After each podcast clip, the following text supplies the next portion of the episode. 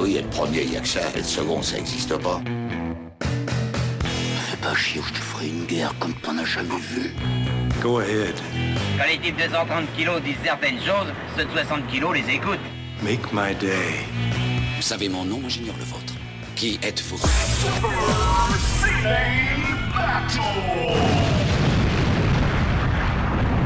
Le second, c'est un con. Super Ciné Battle, c'est le podcast où nous établissons le classement ultime du cinéma. Nous prenons vos listes de films que vous nous adressez pour les classer du meilleur au pire afin d'obtenir LA liste ultime. Vous écoutez notre épisode 155 et de l'autre côté du multiverse du podcast, j'ai Stéphane Boulet, dit le Rami Malik. Le Rami Malek. Alors, je, suis- je suis content que tu l'aies foiré parce que là, là c'était vraiment très vexant. Rami Malek. Euh, non, mais je vais, le- tu rigoles, je vais, le- je vais le refaire. Le Rami Malek. Tu sais, du tu, tu- au, au- au montage, tu vas reprendre des syllabes et tu vas les réassembler, ça va faire le Ramumalek. Ouais, tu sais pourquoi? Parce que je dis toujours Rémi. J'ai toujours Bah oui. dit Rémi, je, je sais pas pourquoi. Parce qu'il te fait penser au rat de Ratatouille, c'est pour ça. Euh, Ah, t'es dégueulasse. Euh, oui, il jouait contre, bien, lui, c'est vrai. J'ai envie de dire que. euh, eh, non, mais tu sais quoi C'est- On lui a demandé de jouer comme ça. Parce que il faut que vous sachiez. euh, il... Enfin, il faut que vous sachiez. Non, vous n'êtes pas obligé de savoir. Il n'y a aucune obligation à savoir. Non, mais euh, il, y a- il faut qu'on arrête avec les sachets que. Quand quelqu'un vous dit sachez que, en général, c'est un connard. Il y a... je suis désolé pour tous les gars qui ont dit sachez que. Mais c'est pas faux, mais c'est pas faux. Mais bon, blague à part. Hier, on a enregistré After Eight et on a beaucoup, beaucoup imité Rami Malek. Oh, ouais, on a beaucoup fait d'imitation de Rami Malek, effectivement. Donc il y a une nouvelle imitation dans le lore de Alors, Super Ciné Battle. Exactement, exactement. Et alors, si quelqu'un n'a pas vu le dernier No Time to Die, alors on va pas en parler évidemment dans cet épisode, bien entendu, on l'a largement spoilé pour ceux qui veulent. Dans euh, After Eight, voilà. Et, on a même fait le, cl- le classement, en fait, le, on a fait le marbre de, du Craigverse dans, dans James Bond, dans After Eight, euh, voilà. Le dernier en date, le 137, voilà. Exactement. Et euh, là, on est pour l'épisode 155 de Super Ciné Battle. On est dans les années 2010 et on s'amuse bien? On s'amuse bien, on s'amuse bien, effectivement. effectivement. D'abord, Stéphane, comment Oui. ça va? Bah écoute, ça, ça va bien, ma foi, là, je suis, euh, je suis en vacances et il, il fait beau, donc euh, ça Ah, va. les fameuses, les fameuses, oui. Exactement, les fameuses vacances. Et on a dépassé les 100 films donc euh, des années 2010. Et alors on va se revoir les 10 premiers en sachant qu'il y a eu un bouleversement dans le premier épisode. Il y a eu un bois sur le premier épisode et ça me fait extrêmement plaisir, d'autant plus que j'ai eu plein de gens en fait qui m'ont euh, écrit à la suite de l'épisode parce qu'ils ont du coup euh, sauté le pas pour voir le film et la plupart des gens étaient contents. Et ben du coup moi j'étais Alors content ils aussi. étaient contents et ils étaient aussi genre qu'est-ce que j'ai regardé là? Ils- étaient un peu interloqués, mais Parce que- ils- ont vécu que- une expérience cinématographique, voilà, intense. Alors tu sais quoi? J'ai pas Moi, vendu je- autre chose. J'ai pas vendu autre chose.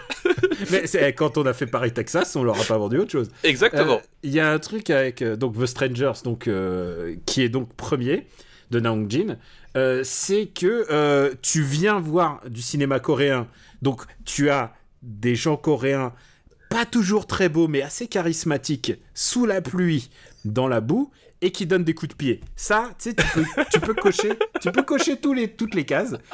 Ce que tu, ce que tu es pas sûr d'avoir, c'est quand même des gens qui dégobillent beaucoup de choses. Parce que c'est quand même ça, euh, Strangers.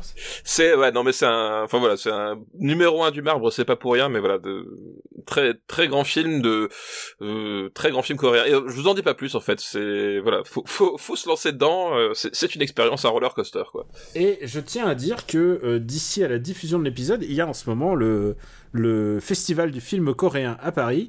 Et donc, il y a la nouvelle production euh, Naong Jin qui produit, Ah oui. écrit, mais ne réalise pas The. Medium. The Medium exactement Donc, euh, j'espère que euh, peut-être je re- je- je- j'aurai la chance de vous croiser. On porte des masques en ce moment, donc c'est difficile de nous repérer. Enfin, moi, c'est plus difficile que toi. Je sais pas pourquoi. Est-ce que c'est parce que tu es grand et que tu as le crâne scintillant?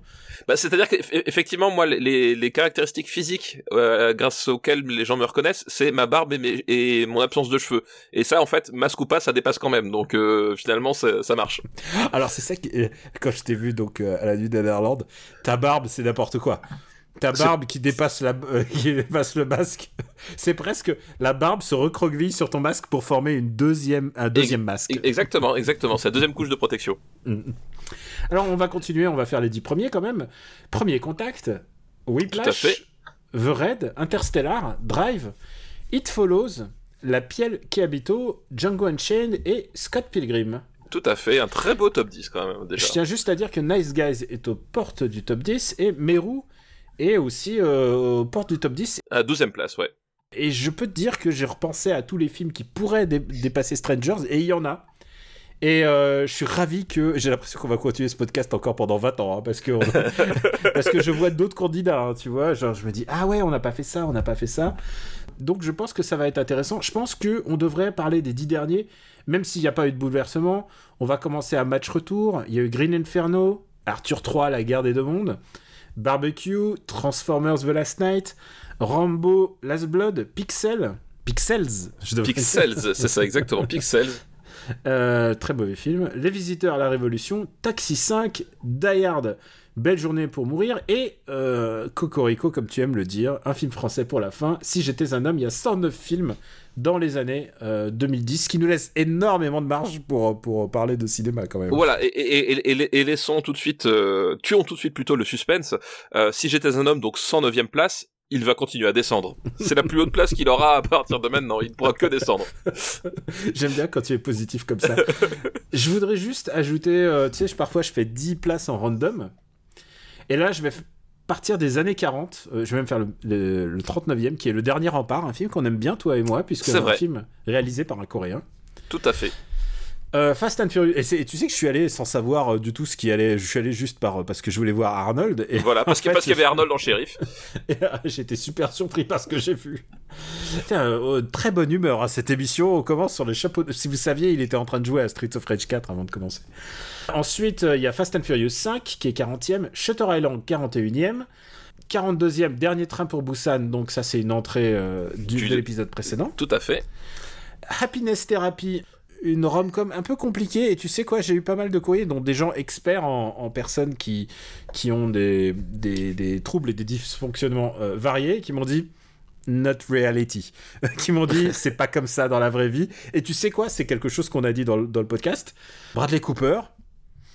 Je suis pas sûr qu'il sait bien jouer la dépression. En fait. Je- ouais, je- ouais, ouais, ouais, ouais. On a déjà parlé. Effectivement, il y a, il y a, il y a des. Bon, c'est, c'est le, c'est, curieux le rendu, on va dire quoi. Voilà, Voilà, c'est c'est c'est Hollywood, c'est Hollywood. Voilà, c'est, c'est la dépression made in Hollywood. euh, bon, Mm. c'est, disons que voilà, c'est la suspension euh, consentie de l'incrédulité. Elle est là, voilà.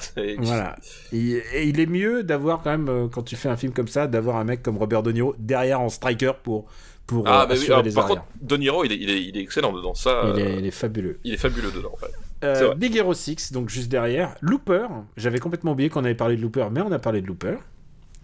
Euh, un film, un film, un film euh, si tu aimes les sourcils, je sais pas comment le définir. Effectivement. Equalizer. Si tu aimes le bricolage.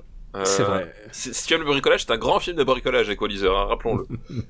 Ah oui, c'est vrai. je viens de me souvenir Ah, pourquoi. si.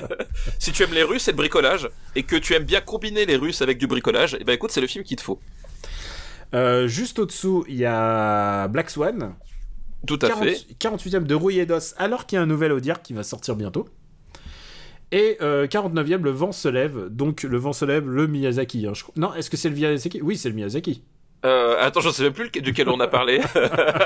Je pense Non. que c'est le Miyazaki. non, parce qu'on non, on a, on a, pas- on a parlé du, du Ken Loach. Euh, mais alors, On a est-ce qu'on parlé a... du... Ah, mais oui, on a Et- parlé du Ken Loach, on n'a Oui, jamais oui. parlé fait le Miyazaki. Voilà, en fait. voilà, c'est ça, c'est bien le Ken Loach. Les mecs, ils sont vachement au courant quand même de ce qui, de ce qui se passe. Eh, C'est le Ken Loach. Faut vous dire, on, on regarde pas notre liste, genre tous les jours, on se dit pas, genre, ah, tu te souviens quand en 64e on a parlé de Green Hornet? Ah, Tu te souviens, c'était le bon vieux temps. On fait Euh, pas ça entre nous. voilà. Non, et, et pour, et pour la bonne blague, c'est qu'en fait, non, non, voilà, c'est pour la blague, c'est qu'on a parlé des deux. Euh, c'est juste que c'est pas la même décennie. Ah oui, c'est vrai. La- Ouais, voilà, je- la, bla- la blague, elle est là. Euh, le, le, le vent se lève de de, Ken, de Ken Loach, donc c'est dans les années 2000 et donc là le vent se lève dans les années 2010, c'est euh, c'est le Miyazaki. Donc du coup voilà, c'était ça. Et le dernier dont on a parlé, c'était le Ken Loach. C'est pour ça que c'était celui qui était le plus présent dans nos dans nos esprits. D'accord, ouais. Mais tu vois, à chaque fois, je, je repense à, à ce film-là. Je pense que c'est c'est un film qui a beaucoup aidé Hideaki Anno à se relever, quoi, parce qu'il était au bout du trou là. Oui, c'est là, vrai. ouais, ouais. Et, et quand même, on, on retiendra de cette expérience, c'est quand même plus simple de nommer vos films différemment, bordel de merde. Ouais, alors euh, moi par euh, convention, mais alors j'évite de le faire en podcast, mais je dis Kazetachin. Je dis le titre japonais comme ça, tu sais qu'il n'y a pas d'erreur, quoi. Oui, parce que Ken Loach est, est assez peu euh, nippon dans son voilà, dans ses racines. on n'a pas commencé. Qu'est-ce qu'on raconte Le 50e Vol Lobster, un film bizarre. Voilà, je sais Ouais, pas. bah, un, je- film, un film bizarre, tout à fait. Et alors, il faut que je vous dise un truc. Juste avant, parce qu'on parle beaucoup de James Bond entre nous, et je dis, je j'ai pas fait Spectre. On n'a pas fait Spectre. On n'a pas fait Spectre, quoi Incroyable, on n'a pas fait Spectre. Et donc, du coup, je commence à regarder les listes avec Spectre, et là, je fais, oh, oh, une jolie liste, oh, une jolie liste. Et il y a un truc qu'il faut savoir, c'est que quand je dis ça, euh, parce que parfois il y a des trucs, il y a des genre il y a une liste euh, qui nous a été envoyée, tiens pas encore Manu Diesel qui dit la science-fiction des années 80 un spectre large, tu vois. Donc ça c'était dans ma recherche. Et alors que ça n'a rien à voir avec le film. Ça n'a rien à voir avec le film Spectre, effectivement. Mais du coup, je commence à voir des listes absolument absurdes de où Spectre est dedans. Donc je sais pas si on aura Spectre. On verra, on verra. Écoute, on, on verra, on verra. Je... Voilà, j'ai- toujours peur quand tu choisis des listes et qu'elles te font marrer en fait. C'est ça le Ah, problème. Parce que, alors celle-là, alors crois-moi, on va bien rigoler. parce que voilà, en, matière de, de, de liste, on n'a pas le même genre d'humour si tu veux. Hein. Je- C'est vrai, c'est vrai. En sachant que j'ai quelques devoirs de vacances à faire, et toi aussi. Et Oui, il faut c'est vrai. je- il faut quand même qu'on dise euh, que tu as été lâche. Pleutre, dès que je fais une comédie, dès que je propose une comédie française, tu les ai conduits. Oui, c'est si bizarre, tu- hein. C'est curieux. si tu n'avais pas envie de les regarder. c'est marrant, c'est bizarre. Comme, comme quoi, mais vraiment, le, le, on, on dit, on, dit- on dit tout ce qu'on veut, mais le hasard, c'est quand même un truc formidable. je, je tiens à rappeler que dans les dernières comédies, on a euh, Tanguy le retour, Tanguy 2, Alad 2, que je rajoute à Alad 1, et euh, Neuilly sa mère, sa mère. Voilà, ça tu veux pas regarder quoi. Mais bah, c'est juste que le hasard fait que je ne peux pas les regarder. C'est, bah, c'est, ça n'a rien à voir. C'est pas que je ne veux pas. Enfin, Daniel, tu sais bien que Et- et ça, ça échappe alors- complètement. euh, Incognito est une bonne comédie et tu l'as pas, tu l'as pas regardé non plus. Ah ouais. Non mais voilà. Mais après, on commence à avoir une grosse liste de devoirs de vacances. Et je tiens à dire, oh, ça me fait penser que j'ai j'ai un devoir de vacances à proposer s'il y a besoin de, de meubler. Ce qui m'étonnerait parce qu'on a quand même euh, du pain sur la planche. Eh ben écoute, je, je propose qu'on, a- qu'on y aille du coup.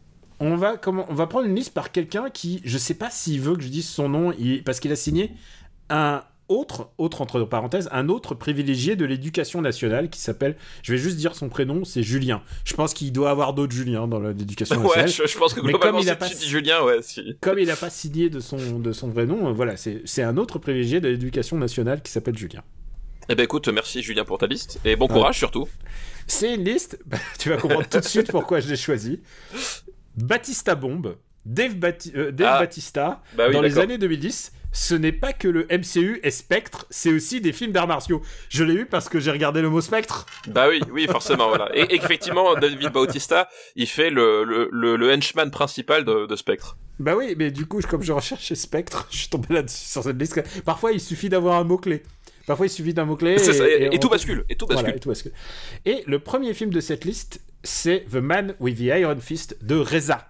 Et alors, je te parle parce qu'ils viennent d'annoncer à l'instant que peut-être l'album mythique du Wu-Tang qui n'est jamais sorti, c'est celui qui a été racheté par... Enfin, euh, enfin, distribué par des fans, en fait, a priori. Ouais, celui qui a été racheté par le mec de, de- des trucs pharmaceutiques qui avait oui, je, me rappelle, ouais, je me rappelle. Ouais, et Scr- La tête de Scrazy, là, ah. Scrazy, Scrazy, Scrazy. Ouais, je sais plus, ouais. Attention, c'est pas un youtubeur, hein, c'est Scru- Skrilly, Skrilly, il s'appelait. Euh, Skrillex? Je Non, je sais plus. enfin, j'ai déjà oublié son nom. Et, et du coup, il avait racheté l'album mythique et il le gardait dans son coffre. Je sais pas si même s'il l'a écouté. D'ailleurs, il a pas une tête à aimer le Wu-Tang Clan. Et euh, est-ce qu'on a une tête à aimer le Wu-Tang Clan Non, non, mais lui, lui, il avait clairement la tête du mec qui, qui ne savait pas ce que c'était le Wu-Tang Clan avant d'apprendre qu'il y avait un objet collector, quoi. C'est... Vrai, c'est vrai. C'est clairement un mec qui a été attisé par le, le fait que c'est un collector. Et donc, Je, il a je, acheté- je pense, je pense qu'il serait en liberté et pas en tôle, il serait dans les NFT, hein. Ça, c'est le genre de mec, voilà. Ah, je pense que c'est NFT to the max. Je pense Voilà. qu'il est en train. D'ailleurs, il... je pense que depuis, c'est comme Spectre, depuis sa prison, il est en train de. C'est lui les NFT. ouais, c'est ça. Et, euh, et on m'a fait signe, puisque je me, je me réjouissais de la sortie de cet album, euh, qu'il y a une rumeur d'un, d'un jeu Du- vidéo Ah oui, du jeu vidéo, c'est ça, ouais. Shaolin, euh, basé sur le Wu-Tang Clan, avec un jeu, à la troi- un RPG à la troisième personne, jouable à 4. Écoute, euh, moi, je, tu sais, je suis très, Wu-Tang Clan, j'adore le Wu-Tang Clan, donc euh, j'adore Reza. Et alors, est-ce que tu as vu ce film? Parce que j'en parle, mais est-ce que tu as vu ce film? Non, je ne l'ai pas vu parce que euh, Oh non Oh non, j'adore ce film je, je ne l'ai pas vu parce que euh, j'en ai entendu pas que des très bons échos et euh, j'ai vu un extrait avec Russell Crowe et j'ai fait what? Et voilà et je me suis arrêté là. Alors écoute, je, euh, Euh, je- attends, je suis en train de regarder si on peut pas il, l'avoir. il est sur Netflix, je crois. Il est sur Netflix? Il me semble bien. Alors, tu veux que je te dise C'est un film de série B comme, comme je les aime. Vraiment, il y a vraiment beaucoup de choses à aimer là. Euh, vraiment, c'est très. tr- Moi, je trouve ça très drôle. Je trouve- Je trouve ça, je trouve ça hilarant en fait. J'adore ce film, donc je, je t'encourage. Alors, est-ce que je le marque dans les Oh bah oui, mais marque-le, oui, il faut quand même le, Parce le que le problème, c'est qu'il faut faire attention aux recherches parce que si tu fais Iron Fist, tu risques de tomber sur une série Marvel. C'est vrai, c'est vrai. Mais, mais alors comme il s'appelle l'homme au point de au, au point de fer en en français, il a été traduit du coup. euh, je cherchais sous ce nom-là du coup. With the Iron Fist. Redis-moi le nom en français Euh, l'homme au point de fer, tout simplement. Attends, l'homme au point de fer. Ah, pluriel, hein, je, je te le dis tout de suite. Hein. Oui, oui, au point, ouais, tout à fait. euh, au point de Ah fer. oui, et alors il y a eu un 2. Alors ça, je, je dis pas pour le 2. Ah, il est pas disponible. euh, on me dit pas Netflix. On Ah dit non, pas- ouais. non. Ah, j'ai cru, que j'avais vu. Bah non, non, il est pas sur Netflix. Alors après, il est, il, il est, il est en VOD. euh, il est en VOD quoi. Bah écoute, tu l'auras, tu l'auras en VOD. Et honnêtement, euh, est-ce que c'est regardable? Oui, franchement, euh, c'est. Il y a, il y a des petites évocations sexuelles, mais bon, tu sais, rien, de... rien de pire qu'un clip du Wu-Tang Clan. Je vais te dire. Alors, c'est un film que j'aime vraiment euh, avec beaucoup de, beaucoup de sincérité. Voilà. Enfin, est-ce qu'on peut dire beaucoup de, est-ce qu'on peut aimer un film par hypocrisie? Je ne sais pas. Oh, Je me pose des oui, questions aujourd'hui. oui, ça, mais ça- ça s'appelle faire une école de cinéma. T'es con. Ah, mais j'adore Vraiment le dernier métro. Voilà. Et voilà. On l'a Oh, t'as- pris le dernier métro en plus. En, en plus, le dernier métro, c'est un, un de ceux que j'aime, mais c'est le premier qui m'est venu en fait. Euh, Alors, le, deuxième film de cette J'adore liste. l'enfant sauvage. Je trouve que, que vraiment il joue très très bien dans ce film. euh, Est-ce que Truffaut. tu penses- Vraiment, c'est le rôle de sa tu- vie. Est-ce que tu penses que les gens diront ça de Ah, Rock'n'Roll de Guillaume Canet? Non, personne. non, pourquoi tu parles de. Stop Euh, J'étais là, je, je me dis. D'où David Bautista joue dans Rock'n'Roll en fait? J'étais là, je. Qu'est-ce que quoi? Non. Alors, le deuxième film de cette liste, et alors là, c'est moi qui botte en touche. Ah putain. C'est Kickboxer Vengeance Vengeance. Voilà, Kickboxer Ah. Vengeance. Tu l'as vu ça? Oui. Et euh, je serais peut-être pas aussi enthousiaste que toi par rapport à l'homme au point de fer du coup. Ah, parce que moi j'aime bien une bonne série B de temps en temps. euh, Oui, une bonne série B, j'aime bien aussi, ouais. Et mais ça, et, en plus le problème c'est que je peux pas. En ce moment, tu sais, on est en train de se faire les Hitchcock avec Madame. On, on est, on est, genre, genre, je peux pas. redescendre. Ah, c'est pas le même niveau. C'est pas, c'est pas le même trip, c'est pas le même niveau. euh, Kickboxer. Et en plus, c'est celui où il y a Jean-Claude Van Damme qui est en caméo, non? Et Voilà, Jean-Claude Van Damme qui fait le sensei et euh, Dave Bautista qui fait Tangpo en fait. Oh non. Et, et en en fait, c'est pour donner envie. Là, j'ai trouvé comment donner envie. Le mec qui joue le, le, le rôle principal, le- celui qui reprend le, le rôle de Kurt Sloan, donc le, le Mhm. personnage de, de Van Damme dans le film original, euh, c'est le même gars qui tient le rôle principal. Euh, dans le... ah merde comment il s'appelle le, le- j'ai un trou le, le nanar là qu'on- de, de, de début d'année qui était tellement formidable euh, Jujitsu c'est le- c'est le même mec qui tient le rôle principal de Jujitsu Ah, ça peut être pas mal du coup. ah il est Entre guillemets. il est il, il est fabuleux Alors, euh, et le troisième film, alors attention, il est disponible sur Amazon. Mais alors, alors, la dernière fois, j'ai dit, vous pouvez voir The Stranger sur Amazon. il était en VF Il est en VF. Ouais. et beaucoup de films asiatiques en ce moment sont en VF. Donc, ouais, euh, ouais, faut se méfier quoi faut se méfier. Tu sais, c'est un peu la surprise. Genre, honnêtement, euh, bah, par exemple, là, le film dont je vais parler, il est disponible sur Amazon. Mais euh, en anglais et en, en anglais et en français seulement. Et c'est un film asiatique. Euh, c'est un film qui s'appelle Hitman Legacy Master Z. Ah, Hitman Legacy Master Z. Tu sais que j'ai le DVD, j'ai toujours pas vu.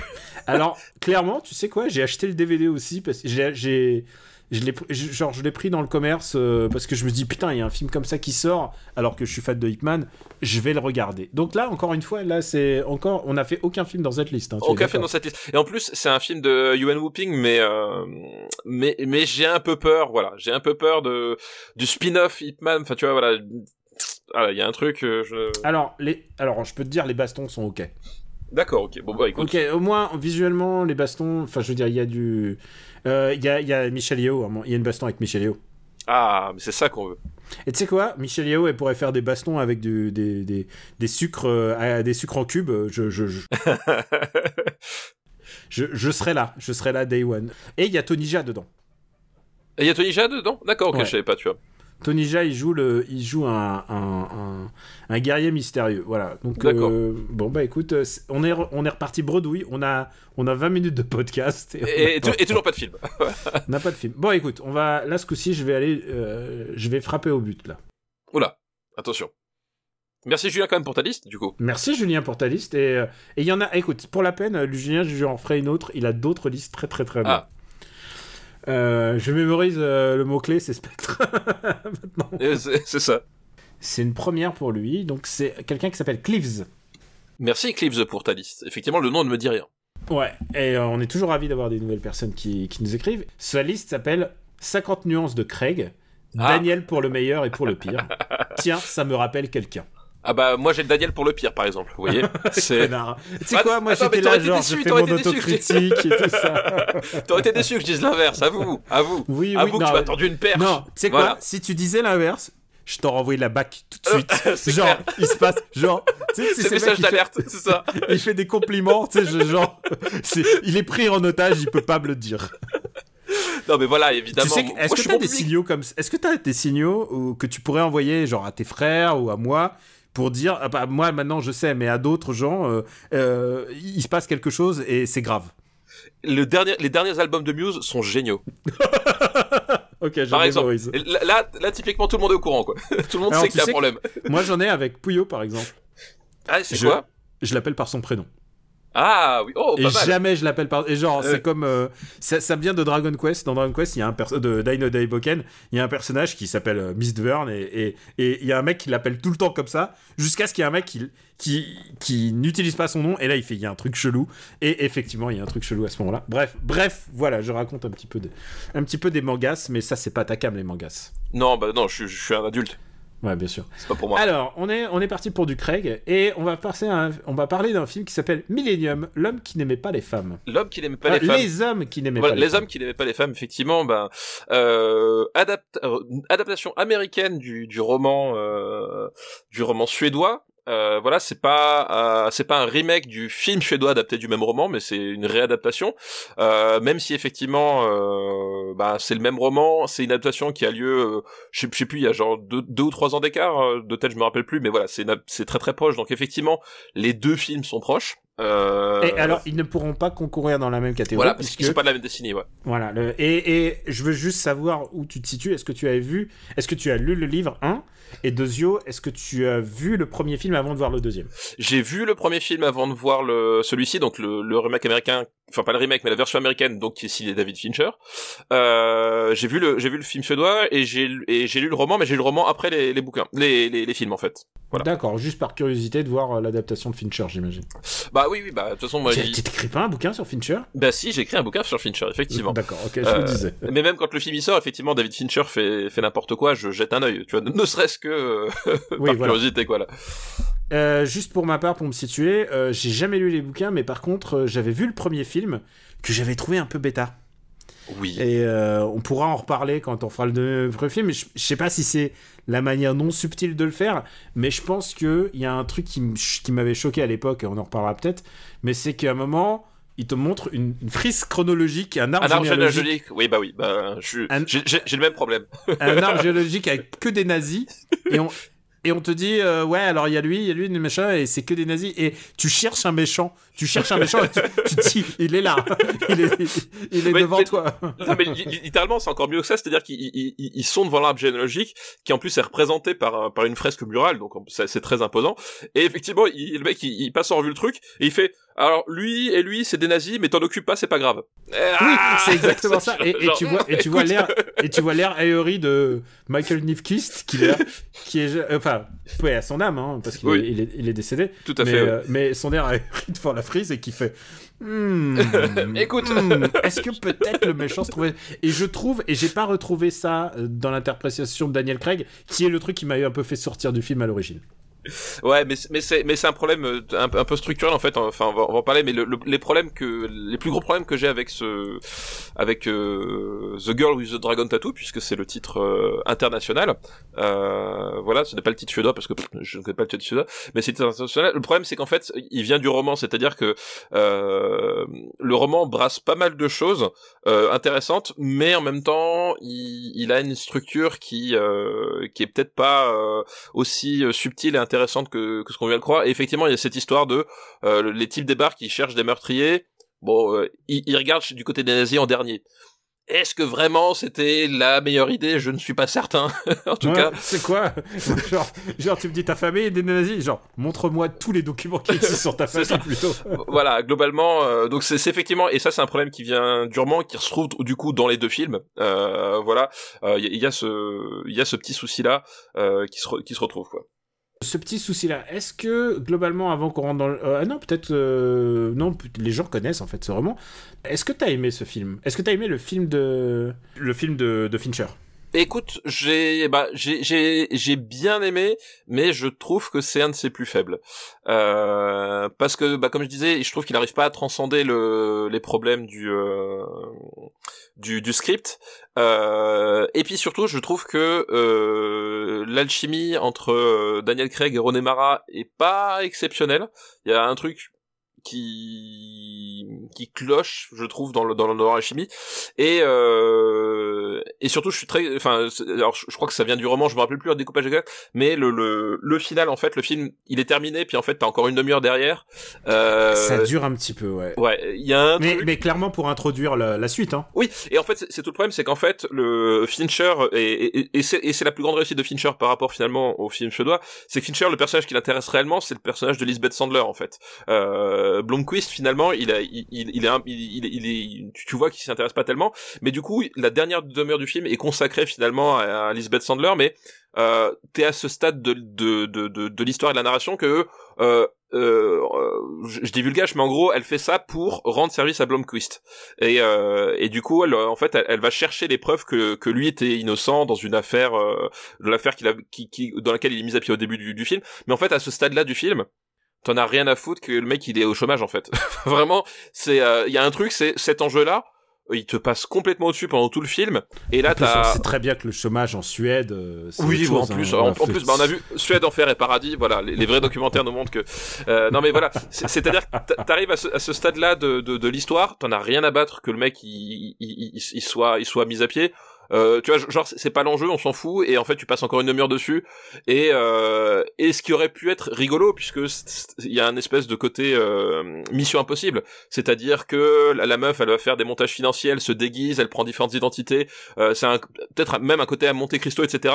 En fait, du coup, c'est pas paradoxalement pour ce que ça pourrait être par rapport à ce potentiel de Monte Cristo euh, de, de 3.0 par une femme bah en fait c'est trop court en fait. C'est-à-dire que voilà, c'est soit tu faisais un film là-dessus et tu t'y consacrais vraiment du temps, euh, ou soit tu, tu, tu le colles pas à la, fin alors que t'as as déjà fini avec l'histoire et que voilà tout ce que t'attends c'est la conclusion quoi. Il y a vraiment un truc dans, dans cette conclusion que moi je trouve ne, ne d'un point de vue narratif fonctionne pas et à chaque fois me sort du, du truc euh, du truc et je me dis ouais ok je vois ce que ce qui est ce qu'on a voulu faire là ça aurait pu être bien mais euh, Là, maintenant, je m'en fous en fait.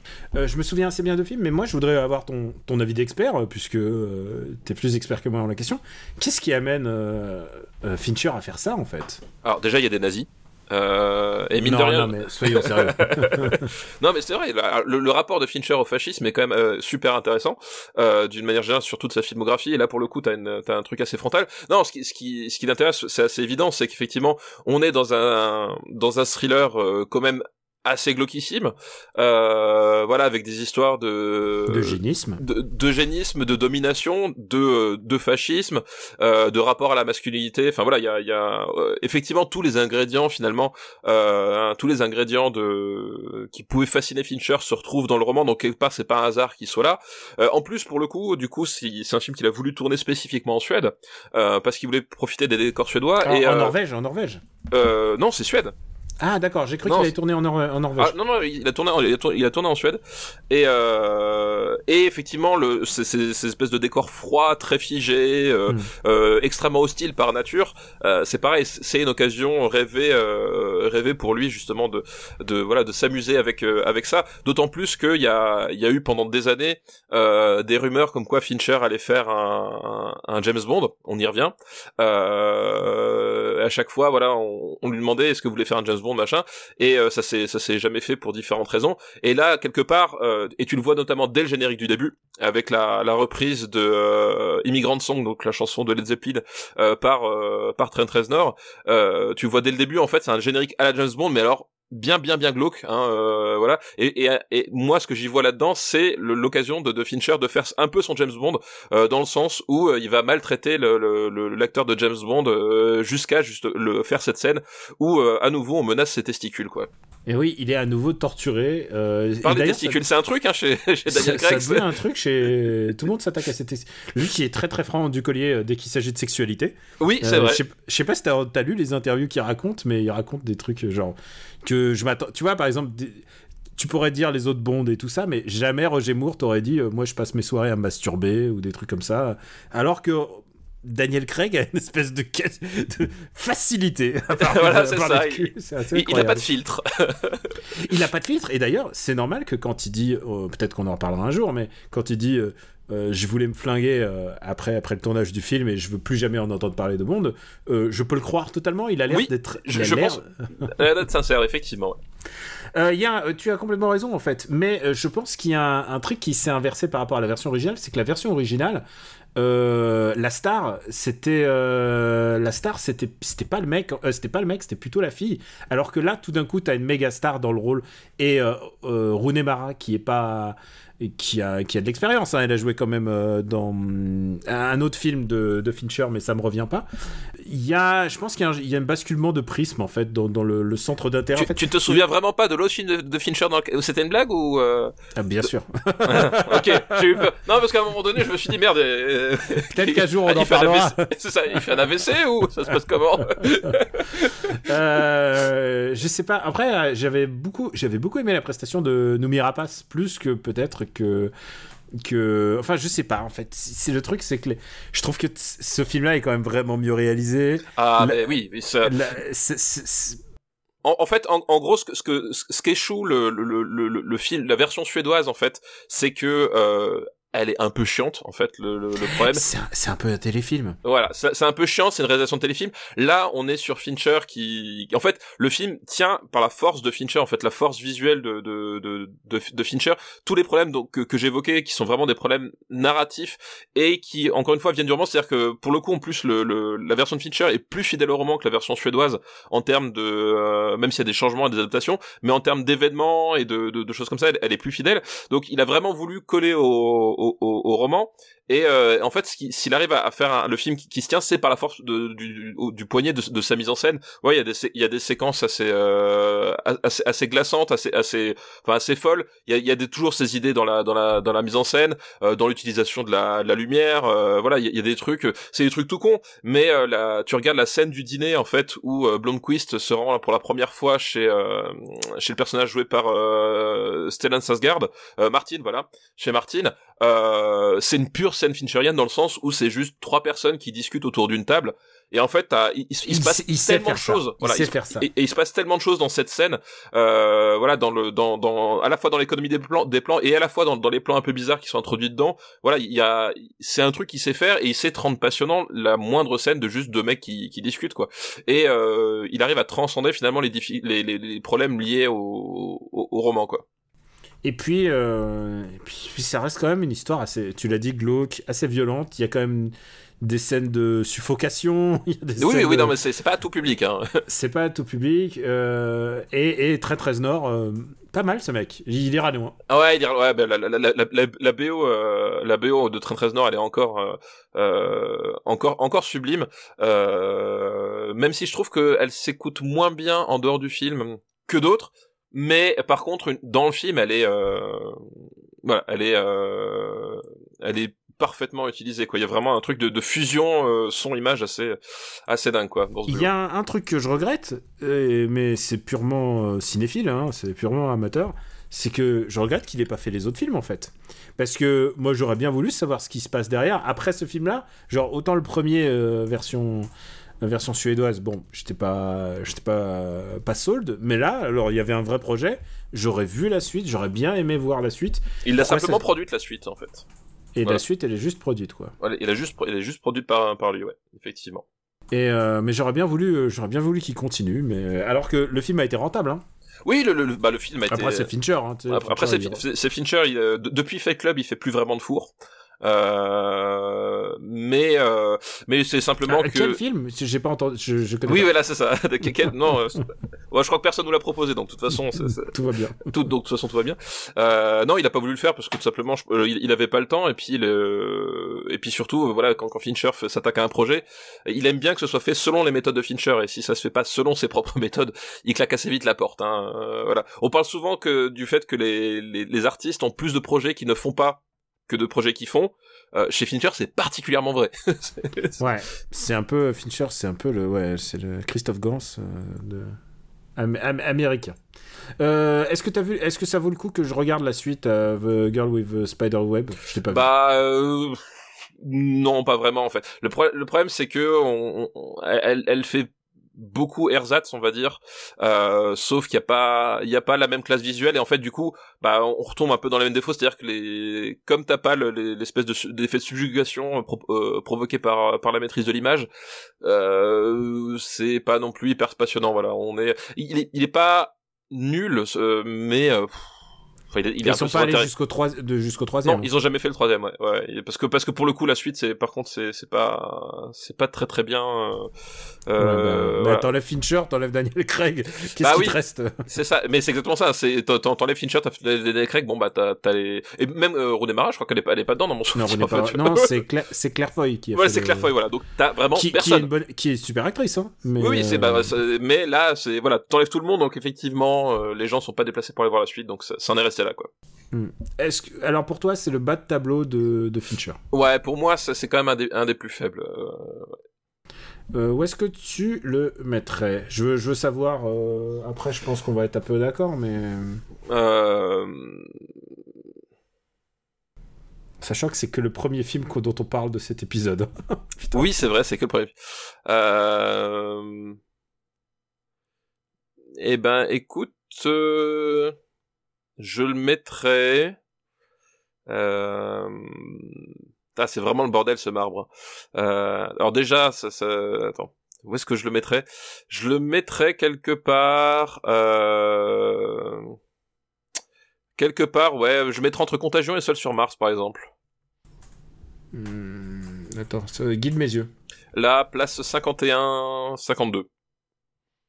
Dans ces, dans ces eaux-là. Euh... Peut-être sous Zero Dark Thirty, si tu veux. Voilà, parce que je j'allais sais, dire, voilà. dire sous Zero Dark Thirty. quand Voilà, même. parce que je, je, je, j'ai cherché un film qui toi te, te parlait mais me parlait moins et je voilà et je je par, par exemple sous Zero Dark Thirty par exemple je peux voilà je pense que ça peut c'est pas une Ouais, c'est pas, c'est pas une mauvaise place hein, non plus. Hein. Je pas pense une- que à partir de regarde notre top, à partir de où commence la mauvaise place? La vraie mauvaise place euh, bah elle doit commencer peut-être à à- ah la vraie vraie mauvaise place elle commence à, à Green Hornet en fait c'est dégueulasse pour bah c'est vrai regarde euh, Ouais. C'est les hommes qui n'aimaient pas les femmes, hein, c'est Ouais, ça le ça. titre. tout Putain, fait quel titre, quel titre euh, il, savait y faire en les, ti- les titres. Les, les hommes qui n'aimaient pas les femmes. Et alors, il y a un truc que j'aime bien en fait dans. J'ai jamais lu les bouquins, hein, je, je confesse, mais il y a un truc que je trouve vraiment super, c'est que c'est quand même. Ça reste un revenge movie quand même. oui bah c'est c'est bah c'est c'est un peu tout c'est un film de serial killer un, un revenge movie Ouais, mais c'est, tu, tu as, l'impression que c'est une film d'enquête, mais non, non, en fait, c'est elle qui est en train de faire sa revenge, en fait. Et, et je trouve ça pas mal. En fait, j'aime bien les revenge movies. Surtout les revenge movies où. Euh, qui commencent pas euh, forcément par la brutalisa- brutalisation de l'héroïne ni par la ni par le viol parce que c'est souvent le cas et, euh, et au contraire là tu tu as l'impression qu'il y a tu prends un chapitre en route et c'est ça que j'aime bien peut-être avec ce film là quoi je pense que ça doit être des chouettes romans Moi, j'ai pas, j'ai trouvé ça euh, sans plus, quoi. Après, voilà, c'est, je voilà. alors sans plus, euh, je te cache pas qu'on va, on va redescendre, ça va être sans plus aussi. Euh, Cowboy et envahisseur. c'est c'est exactement ce que j'en pense. Euh, franchement, euh, honnêtement, tu veux tout savoir Je l'ai vu, je pense, en quatre fois. Euh, Alors, tu sais quoi, je l'ai vu en une fois, j'étais au Grand Rex, euh, en plus grand écran Ah, en donc premier pas le choix. rang. Et tu sais quoi, j'avais. j'ai- J'avais. j'ai- rarement supplié autant un film de s'arrêter. et pourtant, et pourtant j'ai vu là les trucs là de. Le merde, comment il s'appelle le, mec d'Irréversible euh, en grand écran, les trucs. euh, Ah j'ai vu oui, de truc- Gaspar Noé. euh, J'ai vu les, les trips de Gaspard Noé où t'as t'as envie de te, fermer les yeux et te crever les yeux au bout d'un moment. Ça, c'est vraiment un film qui m'est physiquement désagréable. Ouais, Cowboy en... Alors, en- plus, le sujet de base, il est, il est cool. C'est-à-dire, effectivement, qu'est-ce qui se passerait s'il y avait une invasion extraterrestre au temps des cowboys? Euh, et, et tu sais quoi? C'est une, bo- c'est une BD pas con. C'est une BD pas trop. Enfin, pas trop con. C'est une BD plutôt rigolote en fait à la base. Ah, je savais pas que c'était une BD. C'est une voilà. BD euh, écrite par euh, Fred Valente et Fred Valente que j'adore, qui est un super auteur euh, notamment de la Marvel et euh, qui est vraiment vraiment très très drôle. Et donc du coup, c'est à l'époque où il rachetait toutes les licences. Et d'ailleurs, c'est pas une BD si Bah, c'est, John Favreau en plus qui, qui, qui s'y colle, euh, je Et c'est. John Favreau Ouais. qui récupère le truc. Je sais plus qui est la boîte de prod, euh, c'est euh, DreamWorks. Et voilà, ils se disent bon, bah, c'est une adaptation de BD. Le titre, faut avouer que le titre est super. Oui, non mais le, le, le pitch, tu dis ouais, euh, effectivement, c'est euh, voilà, ça, ça, ça, ça peut le faire, c'est, une idée parce que c'est pas plus con qu'autre chose qu'effectivement qui débarque, euh, qui débarque pas forcément à l'époque contemporaine. En plus, ils ont la bonne idée de caster Olivia Wilde. Et moi, dès que tu mets Olivia Wilde dans un film, je suis partant, quoi qu'il arrive. Alors, tu sais quoi Maintenant, j'ai envie de te dire, maintenant, dès que tu me la mets derrière la caméra, je suis très intéressé. oui, oui, maintenant que voilà, tout à Elle fait. a réalisé, euh, elle a réalisé une, une. Elle a réalisé beaucoup Arm qu'on a adoré, on en a beaucoup parlé, et je crois qu'elle continue en plus. euh, Oui, oui, elle a, ouais, ouais, tout à fait, elle a, elle, elle a continué. faut- Laisse-moi Euh, laisse-moi vérifier ce qu'elle fait. Vas-y. Elle a, elle va, enfin, elle est, euh, elle a son prochain film qui sort, je crois, en, en- l'année prochaine, je crois, un truc comme ça. Donc, euh, donc voilà. Du coup, elle ne s'est pas arrêtée en si bon chemin avec Non, Florence Pugh. elle, a l'air d'avoir, elle a l'air d'avoir. Ouais, elle s'appelle Don't Worry Darling, qui est un thriller avec Florence Pugh. Écoute, oui, j'en suis, j'en suis, euh, je suis très euh, intéressé par son cinéma maintenant. Tout à fait, tout à fait. Donc euh, oui, et alors là, c'est la période où elle est un peu quand même la jolie fille euh, du film, quand même. Elle est un peu la jolie fille du film, mais bon. Et en face, il y a quand même Daniel Craig. Et, Harrison Ford. et Harrison Ford, qui est un peu l'homme qui aurait pu être James Bond et, celui qui l'est vraiment. Et, et alors, tu sais quoi, il y a les films où Harrison Ford en a quelque chose à foutre? Pas celui-là. Pas celui-là. Celui-là, Clairement, il est- Celui-là, non. Clairement, il a fait les fonds verts depuis son ranch où il a les mêmes, les mêmes fonds verts qu'il a utilisés pour faire le film avec le chien qui n'existe pas. tu l'as vu ce truc? C'est genre, il a Euh, pas fait genre l'appel de la... Il a fait un Si, l'appel de la forêt, non, je l'ai pas vu. Je l'ai pas vu. Genre euh, à, Jack London, je sais pas si c'est Cro-Blanc ou l'appel de la forêt qu'il a fait. En plus, un, des bouquins que j'adore. Si, si, c'est l'appel de la forêt qu'il a, qu'il a fait. L'appel de la sûr. forêt. Et, et- est-ce que t'as vu le, le making of où il y a un cub qui joue le chien? Oui, en fait, je n'ai vu que le making of. Moi, je n'ai vu que le making of, effectivement. Ah, Et tu sais quoi, ça me rend si triste et tellement heureux pour le mec qui joue le chien pendant deux heures. Ah, faudrait pas se moquer de. Parce qu'il y a énormément de gens qui ont travaillé là-dessus et, et qui ont fait en sorte que le chien il ressemble pas à une image de synthèse. Mais quand même. Mais quand même. Euh, alors, c'est un film pas très intéressant. Euh, donc, au début, il y a une bisbille entre. entre vraiment dans une ville, dans une ville euh, lambda du Far West. Et, et puis au bout d'un moment, débarquent des extraterrestres de, voilà, de l'espace, et c'est tout. Il n'y a pas d'autre justification. Et je pense que c'est un film qui se croit trop malin pour. euh, c'est un film qui se croit trop malin par rapport à son, euh, son, son concept. Ah, c'est- Son concept, puis même sa réussite. Enfin, c'est, c'est un film de John Favreau, on l'a dit. Et voilà, John Favreau, honnêtement, en tant que ré- réalisateur, il est très souvent limité. Et, Et, il, a, euh, il a eu ses moments. Je pense que Iron Man 1, c'est c'est son. Oui, et, en- et c'est Iron son Man 1, apex.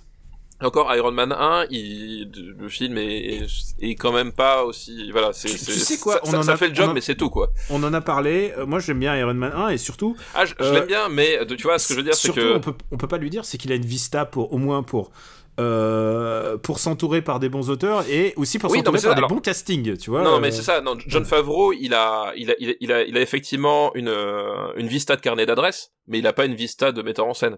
Est-ce Euh, qu'il a fait une série entière basée sur le spin-off du film de Bah oui. cuisine naze qu'il a fait? Je suis Ouais. désolé, je trouve ça naze. Je sais que Quick Slam, mais je trouve Ouais. ça complètement. Non, mais même, tu, tu vois, toi, John, John Favreau, les, même Mandalorian, les, les épisodes que lui met en scène. Euh, Il y en a des Ah pas non, mal, ouais. non? Il y Ah en a non, pas des... soit- Non, bah, mais c'est- quoi? Ceux, qui, que lui met en scène vraiment, euh, voilà, c'est, euh, tu, tu vois vraiment les limites du truc. Moi, le, le, le- il fait par exemple le, le, le premier épisode de la saison 2, c'est, c'est une catastrophe, quoi. C'est, Mais est-ce voilà, a- c'est- c'est pas lui qui a fait le deuxième de la saison 1 Tu sais, celui où, il, il- où t'as le Mandalorian qui poursuit le. Comment il s'appelle? Il poursuit le. qui poursuit le mec et en fait il y a, il y a un truc il doit Il récupérer un poursuit le machin convoi. Il poursuit le convoi. oui mais c'est d'une mollesse sans, sans nom je trouve Bah, cet épisode je... je trouve en fait le si tu veux le Je pense que c'est Le- mieux, c'est mieux écrit que bien réalisé.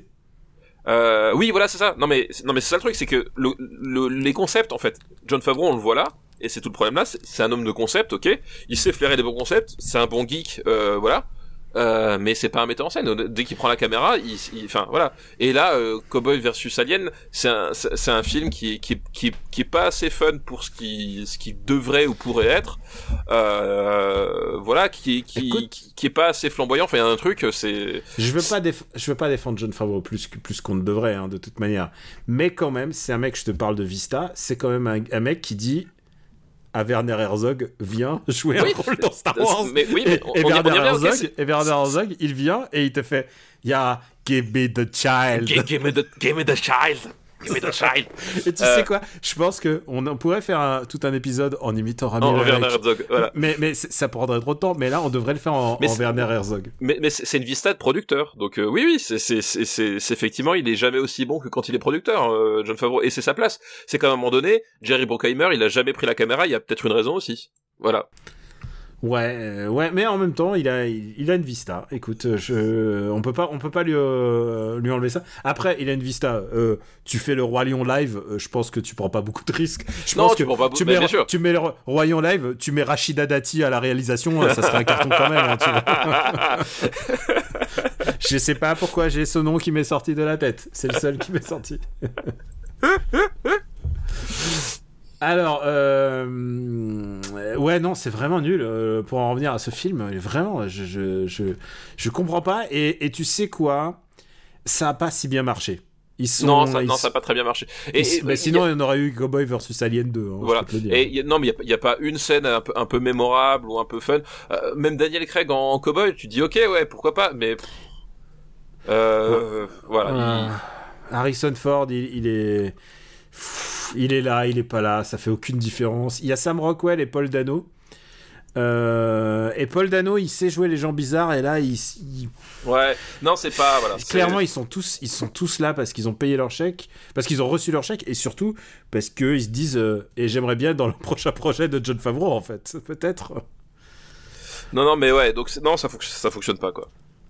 Et euh, bah ouais, bah écoute, je, je trouve ça, je trouve ça même, je trouve ça même plus que ça, je trouve ça nul. Ouais. Euh, je tiens juste à dire que c'est produit aussi par Ron Howard, euh, Brian Geyser, Scott Mitchell Rosenberg, qui est l'auteur de, de, de la BD, de, le créateur de la BD, et Alex Kurtzman et Roberto Orti, qui sont, euh, qui sont jamais loin quand il s'agit de faire des bonnes choses. C'est vrai, c'est vrai, c'est vrai. C'est nos potes. Et, et je tiens à dire que le screenplay, ils sont quand même 5 à avoir bossé dessus. Il y a Roberto Orsi, Kurtzman, donc les, les mecs qui ont fait Transformers 2 à jamais dans nos cœurs. Il y a Mark Fergus, euh, je ne sais pas qui est Mark Fergus, je suis désolé. Euh, il y a Hawk Holtzby, Holtzby, je connais pas non plus. Mais il y a surtout Damon Lindelof qui a travaillé sur le projet. Ah oui, bah tu vois, bah les, potes, hein, du coup, voilà. Ah bah c'est vraiment, c'est le film de potes. hein. c'est film de potes quoi. Sauf, sauf, il faudrait leur dire que euh, dans les potes, Harrison Ford, il les considérait pas comme des amis. Ah non, Harrison non, oui, oui, oui, oui, c'est, c'est... lui, lui, voilà, c'était le mec qui, qui, de la soirée, euh, rigolait pas aux blagues et est resté au fond de la, la salle, quoi. Ah, tu sais que ça doit être dur une promo avec lui. Tu sais, il rigole pas, il, il- maintenant il peut les faire en visioconférence depuis sa, depuis sa cave, il en a rien à foutre. Où est-ce qu'on classe Cowboy et Alien, Cowboy et Envahisseur? On va le classer bas, hein, je peux te le dire. Ouais, ouais, ça va. euh, Tu vois, je vois high concept similaire, Abraham Lincoln, chasseur de vampires, c'est pas loin. Ouais, mais il y a un peu plus de, de délire euh, visuel dans Abraham Lincoln en fait. Au, au moins, il y a un réalisateur euh, russe à, à la manœuvre. Ah, western, à Neo West Cyber Ah oui. Western, La Tour Sombre. Ouais, c'est du même genre. Ouais. Euh, Je crois que je préfère regarder La Tour Sombre. je préfère regarder la Tour sombre aussi, ouais. Je Et, préfère, et- et super... ça fait mal de dire ça parce que je pensais pas dire ça un jour, mais. je préfère Superchondriac aussi. Hein. Ah, je dirais pas jusque là. Il y a Oliver Wilde dans. non, non, non. par euh, contre, ouais, ah non, pas, il- pas, pas, non, pas super chondriaque, c'est pas possible. Par contre, par contre, ah, non, non, Superchondriac, il y a. Non. Parce que t'aimes bien, t'aimes bien, t'aimes bien le moment où le film devient franchement raciste et c'est ça qui te plaît dans Super Chondriac. Ah, alors, il est raciste avec les gens de l'Est et, et, et tu sais quoi? Perché. ouais, c'est ça. Je- Moi Non, et Superchondriac, c'est celui où il y a Yvon Attal euh, qui, qui finit au bazooka, qui finit, euh, qui termine les châteaux de la Loire au bazooka. Ah non, Euh, ça c'est non, Red, bah non, ça c'est Red Dag. ça, c'est- bah oui, Ça, non, c'est pas du tout ça. C'est non, non, euh, Non, non, non, c'est celui avec les gens de l'Est et ils enferment euh, Danny Oui. Boone en prison. c'est ça. Non, non, c'est. Donc, Euh, Non, mais tu ok. préfères les comédies racistes, je, je comprends. Hein, c'est un choix. Alors, tu sais quoi? Une bonne comédie raciste, parfois. Non, je... c'est quoi euh, Je sors de, de Barbac, donc je. Pff, faut pas me lancer là-dessus, pas me lancer sur le sujet. Alors, euh... Moi, je Ouais, mettrais entre la tour sombre, au-dessus de Super Chondriac et en dessous de la tour sombre. Ok, bon. Ah non, mais tu sais, je vais pas me battre pour la place de Super Chondriac, hein. Mais je pense que j'ai plus. ri- Non, non, tu sais, non, attends, attends, attends, non, non, c'est pas que je veux me battre. Mais je pense que physiquement, ce film est plus, plus éprouvant. Ah non, je suis pense pas d'accord. Je pense non, que non. je préfère. Non mais tu, je préfère tu- non, mais tu regarder- ne sais, tu ne sais pas ce que ça provoque un film de Danny Boone chez une personne normale. Je pense que euh, pour le coup vous êtes complètement déconnecté de la réalité du peuple, Monsieur Andreev là-dessus. Ah, Euh, vous- vous euh, Vous ne savez pas ce que ça provoque de regarder un film de Mais je Danny vois Boone. la démagogie en toi venir, là, le, le- le démagogie du peuple. Mais ce que je veux te dire, c'est que je- j'éprouve moins de.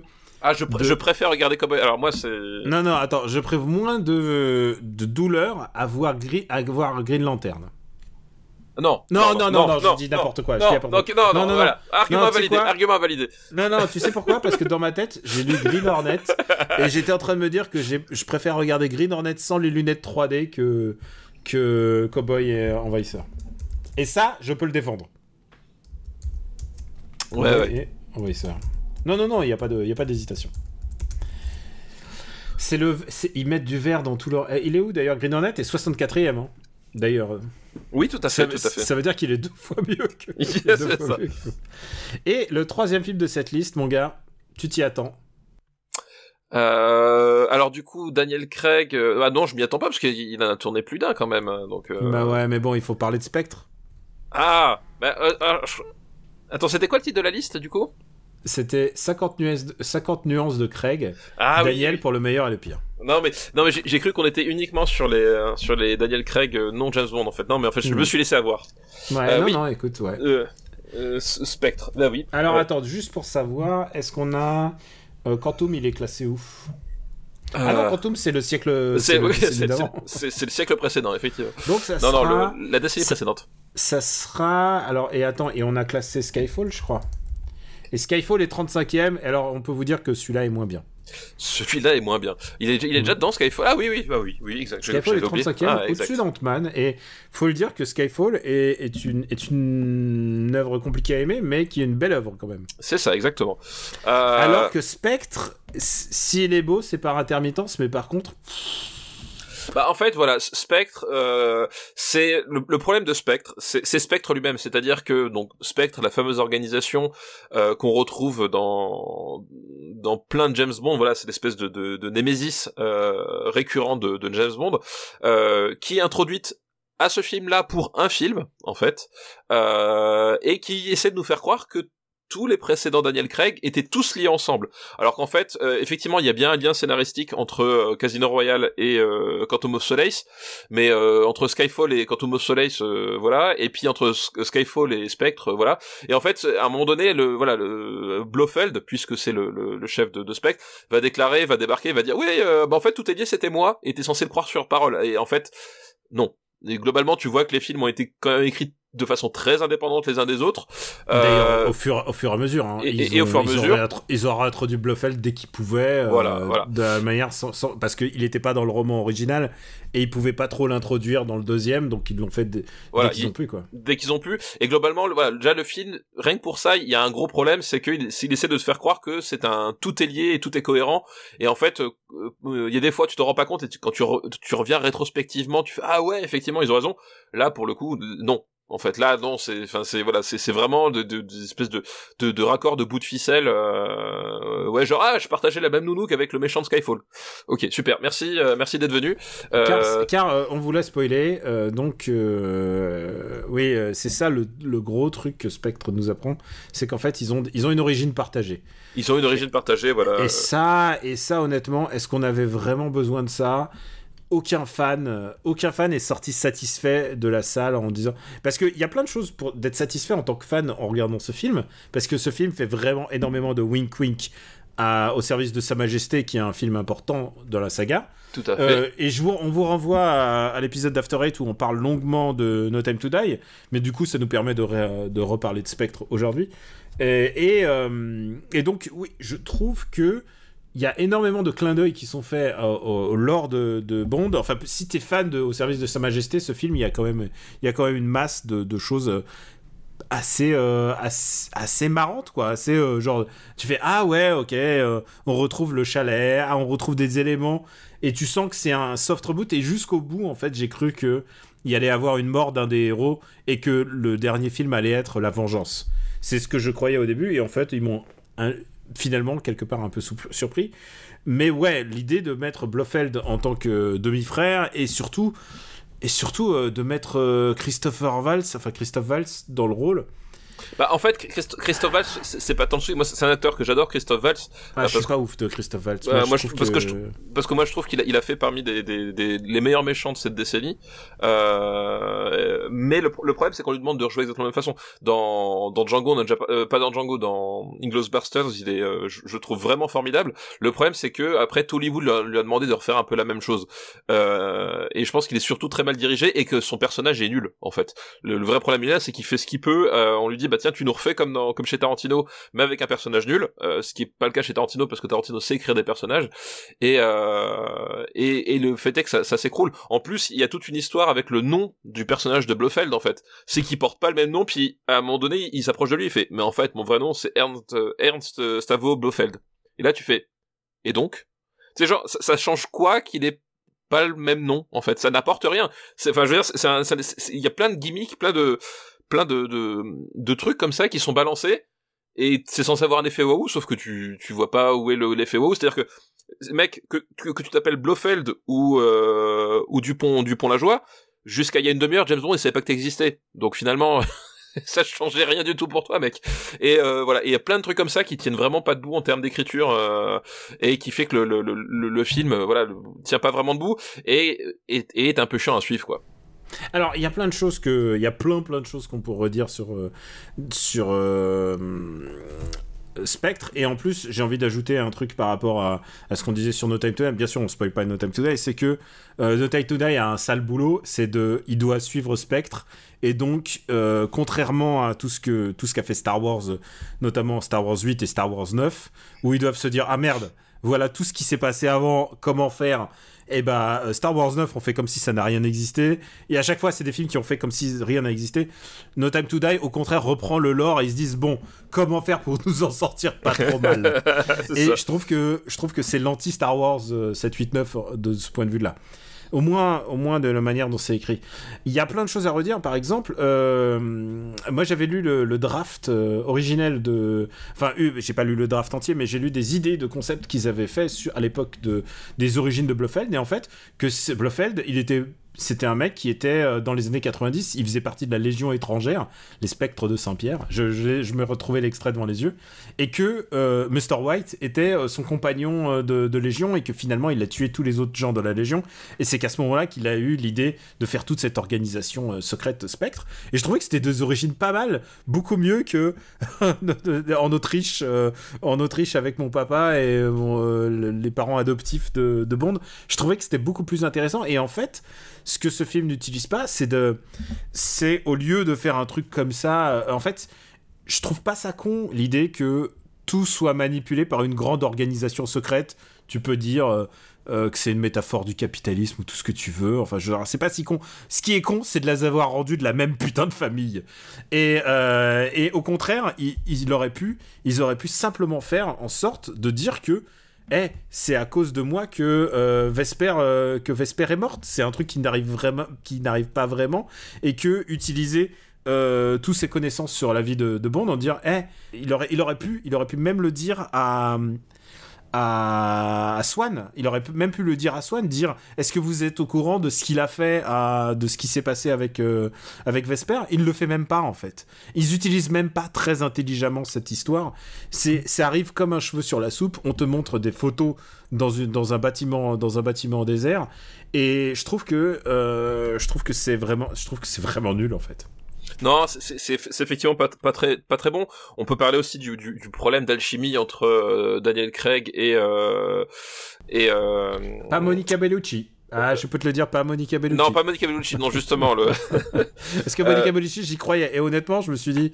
Enfin, non, je me suis jamais dit parce qu'on sait comment s'organise le film. Il y, a la, il y a la première James Bond girl, il y a la deuxième James voilà. Bond girl. Mais avec, avec Léa Seydoux, il y a, il y, a, il y a un vrai problème entre eux. Euh, voilà, il y a un truc qui marche pas du tout entre eux. Ils jouent euh... bien, mais, mais ils ont 20 ans d'écart.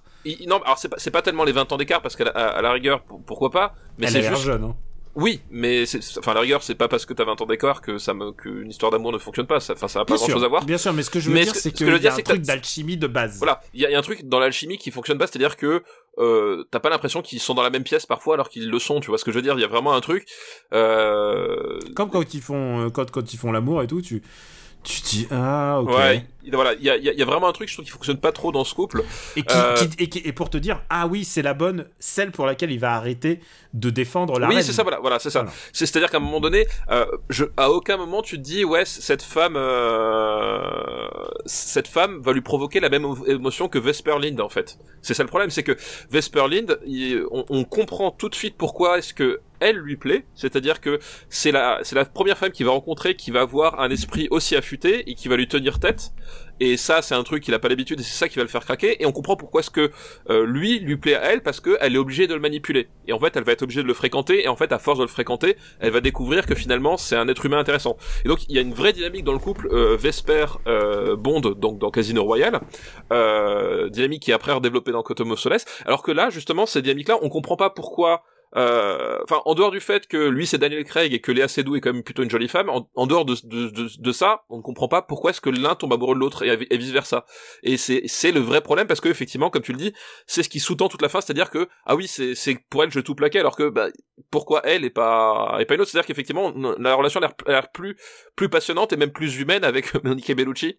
Euh, voilà, et c'est tout le problème de, de, de Spectre, c'est qu'ils arrivent pas à créer cette alchimie là et je pense que c'est la faute d'aucun des deux comédiens. C'est vraiment un problème là d'écriture, de découpage de l'action, c'est qu'à un moment donné, ils, voilà, il f- faire d'autres trucs, l'espèce d'histoire de, vengeance, enfin voilà, il y a il plein de trucs qui sont empilés, qui sont pas vraiment exploités.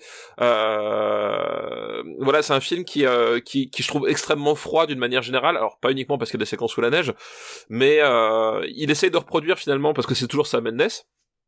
Euh, euh, il essaye de, de, de reproduire le, euh, le, le choc visuel qu'avait été Skyfall, qui est un film euh, d'une beauté hallucinante.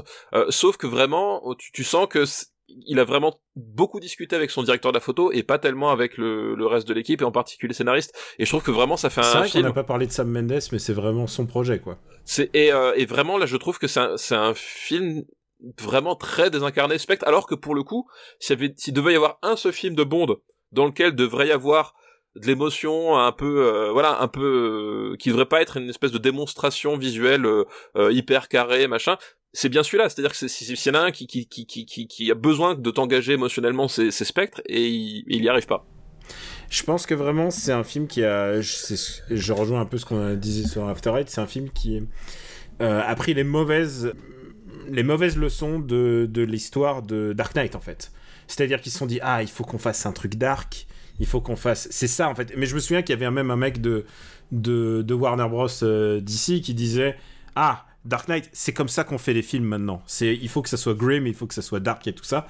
Et en fait, d'abord, un, il n'y a pas d'obligation à ce que ton film soit dark, déjà pour être bien, mais t'as pas d'obligation à, noircir le trait.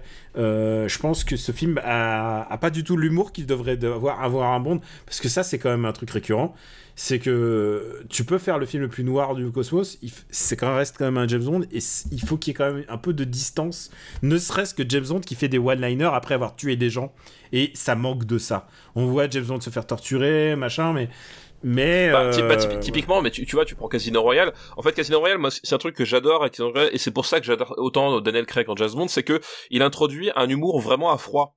Euh, c'est-à-dire que euh, avant on avait Pierce Brosnan qui, qui limite faisait le clown à la Roger Moore. Euh, voilà, c'était limite s'il mettait pas un, un, héros au milieu de la scène pour faire marrer.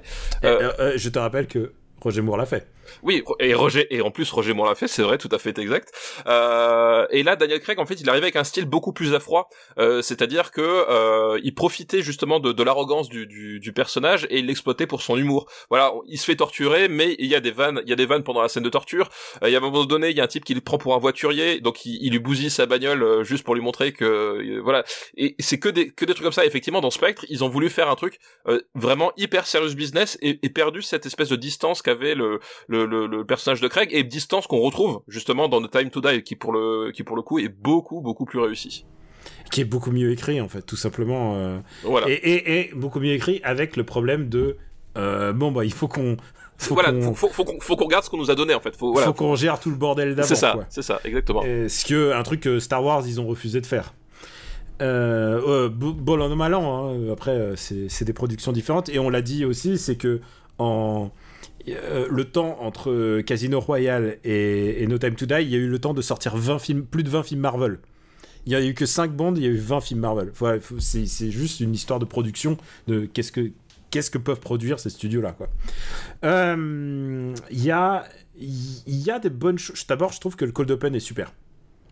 Oui, le, bah, Cold Open, ouais, il, est cool. C'est la meilleure scène du film, hein. vraiment. Euh, euh, c'est la meilleure scène du film. Je garde encore un truc dans le film. Alors je trouve que donc euh, on en disait, euh, on en parlait. Il y a vraiment beaucoup, il y a des longueurs, il y a des machins, mais j'aime bien le final. Dans, il y a un truc que j'aime bien dans le final, c'est que tous les mecs ont tous leur rôle à jouer. C'est-à-dire que Q, M, Moneypenny, même Tanner, dont on a rien à foutre, ils ont tous, ils participent à un moment en équipe, et ça c'est un truc qu'on voit pas trop euh, c'est le côté Mission Impossible en fait. Un petit peu Mission Impossible et j'aime bien ça en fait l'idée que qu'ils participent tous et qui surtout qu'ils ont quelque chose à faire et que ils expriment euh, tous euh, d'une manière différente soit le patriotisme, soit leur leur amitié, soit leur leur loyauté. Enfin ils s'expriment tous de manière différente et je trouvais que c'était pas si mal. Je trouve qu'il y a beaucoup de gens qui peut-être que sur la longueur, je sauve un peu le film par rapport à No Time to Die, c'est-à-dire que je lui fais l'effet Quantum, Quantum of Solace inverse, c'est-à-dire euh, euh, en voyant le résultat, je me dis ah c'est pas si pas si nul quoi. Mais euh, mais bon, toi t'es pas du tout d'accord avec le cas Quantum sauvé. ah non, comme il y a rien à sauver dans Quantum of Solace pour moi. Est-ce qu'on va, on va le classer? Pourrait, Je pourrais en parler encore des heures. Hein, oui, on, va le classer. Mais ouais, non, c'est un film qui, voilà, qui est très, qui réussit pas ce qu'il entreprend, qui euh, voilà. Et surtout, il m'a brisé mon enthousiasme un peu de fan, qui était, euh, bah tu sais, il venait juste de récupérer le droit de faire et Spectre et euh, et Blofeld, puisque je rappelle, Ion était en procédure avec Kevin McClory depuis des années. C'est ça, c'est ça qui nous a donné. Never Say Never Again et voilà enfin c'est à cause de à cause de cette bisbille que euh, y a eu, enfin voilà, c'était une, connerie sans nom hein, cette histoire, mais donc euh, Ion récupère les droits et donc je me suis dit putain on va avoir Spectre, on va avoir Blofeld, j'étais trop enthousiaste. Et en fait ce Blofeld il est un peu naze. Ah non mais son Blofeld il est, raté. Et euh, non non il, est raté, enfin en plus tu sais la confrontation elle a pas beaucoup de sens dans cette espèce de pièce où il l'attache à un fauteuil pour lui percer le cerveau et puis quand euh, le- la meuf elle, elle prend la il a des gardes et, et la meuf elle prend le enfin euh, la Seydoux elle, elle prend le, la, la montre et elle a le temps de se retourner comme dans un épisode de Navarro c'est-à-dire super lentement pour lancer la montre et il y a personne qui réagit. Enfin tu sais il y a vraiment un truc euh, il y a des scènes qui fonctionnent pas du tout. Et à contrario il y a, y a quelques idées cool. Il y a une idée je, je l'ai revue récemment parce que du coup je les ai, je les ai montrés à mes enfants pour qu'on aille voir tous ensemble euh, euh, mourir peut attendre parce que je, je préfère mourir peut attendre que No Time to Die. En fait je trouve c'est un meilleur titre. Un Ah bien ouais, meilleur moi, titre. Moi, j'aime j'aime bien No Time to Die. euh, ouais. Et euh, et euh, il y, a un- il y a un truc, c'est qu'à un moment donné, quand lors de l'évasion de la de, la- de la base du, du méchant, il a une il a une mitrailleuse. Et en fait il y a des types qui arrivent au qui, qui lui fondent dessus à 2 mètres, puis après à 10 mètres, puis après à à, à, à 15 mètres et le dernier il est genre à 50 mètres et en fait à chaque fois qu'il qu'il il garde la même arme et à chaque fois qu'il qu'il qu'il affronte ces mecs là, selon la distance, il, tu le vois, il utilise son arme différemment. Genre vraiment c'est le réflexe de, du tueur professionnel qui sait comment adapter son arme. C'est-à-dire qu'au début il, il, il le prend juste avec à, à la main presque comme dans un John Woo, puis après il prend les deux, les deux mains, puis après il sort la crosse et puis après il prend vraiment le temps d'épauler pour tirer une seule balle pour tuer le mec de loin. Tu sais c'est des petits détails comme ça font que ah oui on rentre vraiment dans le voilà dans le dans le dans le dans le côté froid hyper professionnel de James Bond. Voilà il y a, de temps en temps des vraies idées comme ça de mise en scène qui fonctionnent très très bien, mais c'est noyé dans un truc dans n'importe quoi quoi. Tu parlais de noyer. Il y a un truc que ce film ne noie pas par rapport à No Time to Die, ou, ou Mourir peut attendre. Euh, c'est la musique, euh, puisque, euh, puisque je trouve que la musique dans, de Spectre est meilleure que celle de No Time to Die. Parce qu'au bout d'un moment, j'étais en train de me dire, mais qui sait encore qu'ils ont foutu Ah oui non non oui alors Hans Zimmer il est Ah, Hans Zimmer, Ah j'en peux ouais, plus, non, ouais. euh, j'en peux plus, Hans Zimmer. Genre... Et en plus, tu sais, je sors de. Tu sors, peut-être, toi, tu l'avais pas vu dans cet ordre-là, mais moi, je sortais de Dune. Non mais alors, je- moi je suis sorti de Dune, je, je- je l'ai vu aujourd'hui. Euh, et oui. Euh, Euh... Et genre. et genre-.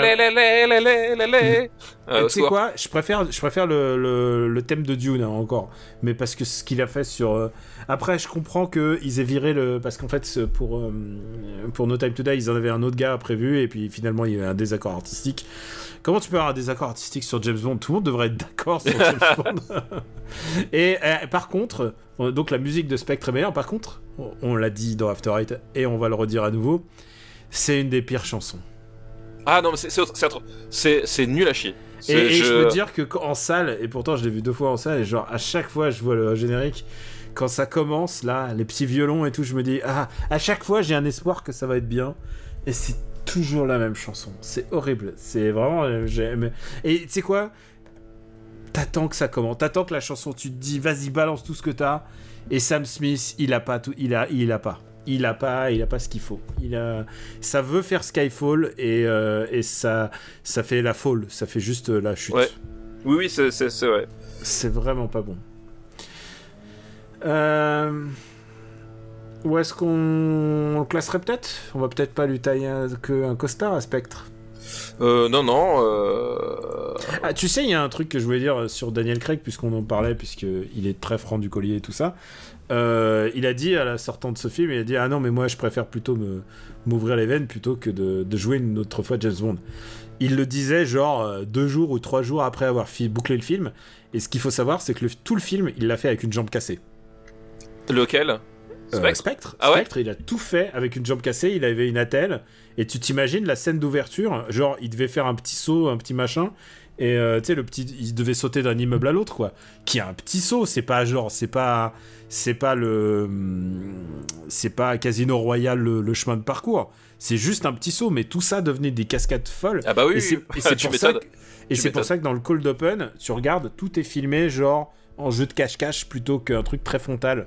C'est parce qu'il avait, il est, physiquement, il ne pouvait pas. Enfin, genre, il- et du coup, ils se sont débrouillés pour le faire plutôt que d'arrêter le tournage. Euh, et je peux comprendre que si tu fais un, un long tournage comme euh, Spectre, Ah ouais ouais, ouais, ouais. ça doit être un peu usant. Et avec une jambe cassée, t'en as ras le cul, quoi. Je peux, je peux comprendre totalement. Même Effectivement. Si, même si c'est le rêve de tout le monde de jouer James Bond, faut le dire. Alors, où est-ce qu'on va classer ce film avec Dave euh, Bautista. Euh, Qui a l'air d'être un mec assez rigolo. Hein. Oui oui il a il a ouais ouais ça a l'air d'être un. Euh... C'est un, un catcheur démocrate. hein. Encore une fois, Oui, ils, sont alors, rares. d'ailleurs- Ils sont- ils sont rares. Et, et alors ça, c'est vraiment une espèce très très rare quand même. Euh, moi, ma barrière basse, je le vois, il peut pas aller sous Kong Skull Island. Ça, ça, par contre, je, je lui afficherai pas Ah ça. non, ouais, non, non, ouais, Non, non, non. je pense. Ouais. Attends, Euh, il est où Kong Il est où Kong 68. Et, 60 euh, Un film 69. d'espionnage, je trouve que ça mieux que Spy quand même. Ouais, je c'est trouve mieux ça que mieux que Green Hornet. Euh, et je trouve ça mieux que Bohemian Rhapsody avec euh, Rami Avec Rami Malek. Alors. Euh, mais je trouve ça mieux que Ah non, c'est pas mieux que Super. Non, Ok, d'accord. Super, c'est ma J'allais dire, j'allais dire, j'allais le mettre sous, au-dessous de Real Steel, mais je vais pas non plus. c'est bon, on le met euh, sous Super alors? Ouais, on le met sous Super. D'accord, c'est toi qui insiste. hein. Encore une fois, c'est toi qui mène là-dedans. hein, Exactement. Exactement, c'est ça. C'est. Je reprends les rênes de mon destin. Spectre. Donc, on a les deux James Bond de la décennie euh, classés. Exactement. Je crois pas qu'il y en a. Il y, en a, il y a, pas, il y a pas de surprise. On remercie Clivis pour euh, sa liste. Merci Clélis pour ta liste. Alors, combien de temps il nous reste? Suffisamment. Je ne sais pas combien de temps il nous reste. Suffisamment Oh putain, je regarde le temps qui est passé, tu rigoles ou quoi Eh, euh, il y a, il y a quelqu'un qui tombe la pelouse très très loin, j'espère que ça n'apparaîtra Non, Attends, je veux... C'est pas chez moi, c'est chez toi. Ouais, c'est chez moi. Qui tourne la pelouse dans un appartement parisien Enfin, il y, a- il y a une pelouse au loin. Il y a une pelouse au loin. Ah. Bah donc j'espère, si vous entendez un bruit de vibromasseur ou de je sais pas quoi là, c'est pas, c'est c'est chez moi, c'est un mec qui tombe la pelouse. Et je peux, on peut rien faire, hein, je suis désolé. Et ouais, c'est ça. Bah écoute, on va faire une liste. euh, Oh putain, oh là là, j'hésite, j'hésite, j'hésite. Écoute, j'ai deux... écoute, c'est bientôt Halloween. Donc j'ai une liste avec un film d'horreur que je n'ai pas vu, mais avec avec des films horribles. Et un autre film avec un film d'horreur. Comment je vais faire? Bah écoute, je vais. Euh... ah, J'hésite, j'hésite, j'hésite. Allez, je vais faire cette, je vais te faire cette liste là. C'est c'est une liste qui nous est envoyée par un fidèle, fidèle, fidèle de l'émission, Eh ben, merci fidèle de l'émission. qui s'appelle Itineris. Ah bah oui, effectivement. Beaucoup de listes, et, et il nous a envoyé une liste qui s'appelle une liste qui s'appelle l'après Friends. Ah, oh non. ah, ah non. Alors je crois deviner ce que ce qu'il ce qu'il- ce qu'il y a dedans. Ok. Euh, vas-y, vas-y. Euh, Alors, attends, attends, dans, dans les films d'horreur, laisse-moi deviner. Euh, Il y a Scream 4 exact. Bah on commence par Scream 4. que tu n'as pas vu du coup. Hein Que tu n'as pas vu du coup. Ah si si, je l'ai vu. Ah, et alors, je- tu il y a même Scream une histoire. Il y a même une histoire à Stream 4. Tu sais c'est quoi? C'est le premier film que j'ai vu avec Madame. C'est vrai? Ouais. Ah, le- Overkill, overkill. Genre, je commence avec premier film, je dis Wes Craven, pas de problème, on y va. Mais alors, j'ai envie de te dire, c'est la bonne façon de faire. Hein, voilà. Euh, ah, euh, tu sais quoi? Alors, c'est du passé hein, maintenant, mais il y a des dates où j'ai été un peu même plus overkill. Je veux dire, Euh, euh, bah, bah, moi, moi, ma, ma, ma femme, c'était bien Trainspotting, donc tu vois. Trainspotting. Ouais, une fois, je peux Voilà, te dire, dans l'autre. une fois, et je m'en souviens encore, j'ai commencé par Little Odessa. Ah, oh, bonne ambiance aussi. Alors, certes, avec, euh, mais en présence de James Gray qui t'explique, euh, qui t'explique absolument rien parce que tu sais, c'est le genre de cinéaste, c'est comme euh, David Lynch. Si tu lui demandes l'explication du sens de ce qu'il a fait, il a fait, eh, moi j'aime juste tenir une caméra. Alors, John Carpenter dit exactement la même chose. Les, les, les, les, les commentaires audio de John Carpenter sont à mourir de rire pour ça, en fait. Parce que du coup, il, il refuse de rentrer dans, dans quoi que ce soit d'autre que, que juste des, des anecdotes euh, De tournage. De, tournage, exactement. Est-ce que tu, il faudrait faire un jour un super, euh, un super commentaire audio battle? Ah oui, il y, en a des très très bien. Pour moi, c'est Schwarzenegger qui tient quand même la. Schwarzenegger, c'est vraiment le meilleur. Parce, parce qu'il te commente avec son accent, évidemment, il te commente ce qui se passe. Et il dit juste. euh, il com- littéralement, il est en train de te raconter ce qui est en train de se passer. Ah, yes, and it was the time. Yeah, the lady. Non, ah, ah, un- un qui- total recall. Yeah, yeah. Un, un qui, un qui est génial, c'est euh, Ben Affleck sur euh, Armageddon. Armageddon, où il dit ça- Oui. ça n'a aucun putain de sens. Voilà, où, où- où, en fait il se rend compte du film dans lequel il tourne et c'est génial. et on lui fait ta gueule, c'est magique. Et euh, ouais, il y en a des biens. Il y a vraiment des. Bah moi j'aime bien. euh, on est, on aime bien. J'imagine Ouais. Mathieu Kassovitz. Ouais, Ka- Ka- Kassovitz, d'une manière générale, dès qu'il l'ouvre, alors on- t'es pas forcément toujours d'accord, mais dès qu'il l'ouvre, il se passe forcément un truc. Il, euh, clairement, c'est alors que tu aimes son cinéma, que tu aimes en tant qu'acteur ou pas. euh, clairement, c'est un mec qui a des choses à dire et des choses à dire sur ses propres films. quoi. Voilà, exactement. C'est Je- honnêtement, si vous voulez voir un truc de flagellation et de trucs, c'est les films de Kassovitz, c'est euh, on les si Kassovitz faisait Super Ciné Battle, il les classe, il classerait tous ses films en bas. c'est clair. Je sais pas s'il est à la limite de les rejeter. Bon, alors on part sur Scream 4 Et Scream 4, donc effectivement, pourquoi Scream 4 Parce que dedans, euh, il y a Courtney Cox, qui est donc actrice de Courtney voilà. Et voilà, Mais c'est vrai que euh, c'est une... elle fait partie du lore, elle est très importante du lore de, de Ah bah, Scream. quand même. même plus, oui, c'est c'est un des personnages récurrents. Elle sera d'ailleurs dans le Scream 5 qui sort là au mois de janvier. hein. Elle est dans Scream 5 qui sort en- euh, bientôt et il faut dire un truc, c'est que c'est des personnages qui sont pas créés par Wes Craven, qui sont créés par Kevin Williamson. On Tout a à fait. Déjà, on a déjà mentionné Kevin Williamson parce que c'est quand Le même père de Dawson. c'est le père de Dawson. C'est le mec qui avait la Vista à la fin des années 90. Parce que. euh, parce qu'il a. Bon, et bien sûr, il a écrit Scream. euh, il a pas écrit Scream 3. hein. Euh, mais il a écrit les I Know What You Did Last Summer. Il a, littéralement, il a écrit l'adolescence de ma meuf. hein. Faculty. Faculty que elle adore. Tiens, d'ailleurs, euh, tu vois, donc il y a vraiment une cohérence avec, avec ce qu'elle aime. Et euh, qui avait à l'époque, c'était le mec qu'on appelait pour faire le faire parler les adolescents en fait. Il avait un truc pour faire parler les jeunes, euh, pour faire parler, euh, pour écrire les adolescents. C'était Ouais, avant, Joss Whedon, hein, je parle. Oui, avant, Joss Whedon, et puis surtout euh, Kevin Williamson, c'est c'est aussi un peu finalement le euh, celui qui a qui a introduit, on va dire le le la peste à bord du bateau, parce que c'est vraiment à partir de Scream euh, que finalement la, la mode du méta Hollywood a commencé à, à se répandre partout quoi.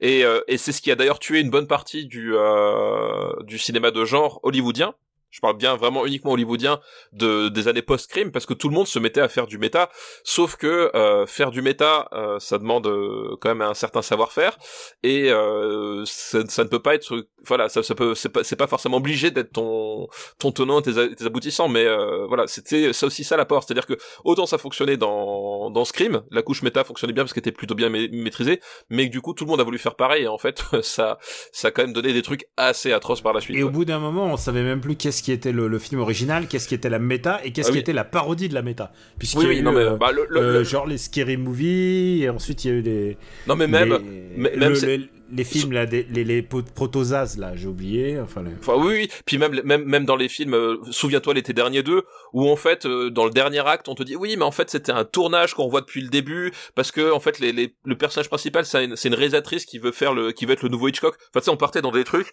Euh, voilà, comment tu vas être le nouveau Hitchcock? Si déjà c'est pas tenir une caméra, c'est déjà une première question Alors, que tu viens de poser. Voilà. Et ça, ça, je ça, c'était le genre de truc qui- je pense qu'on avait eu droit.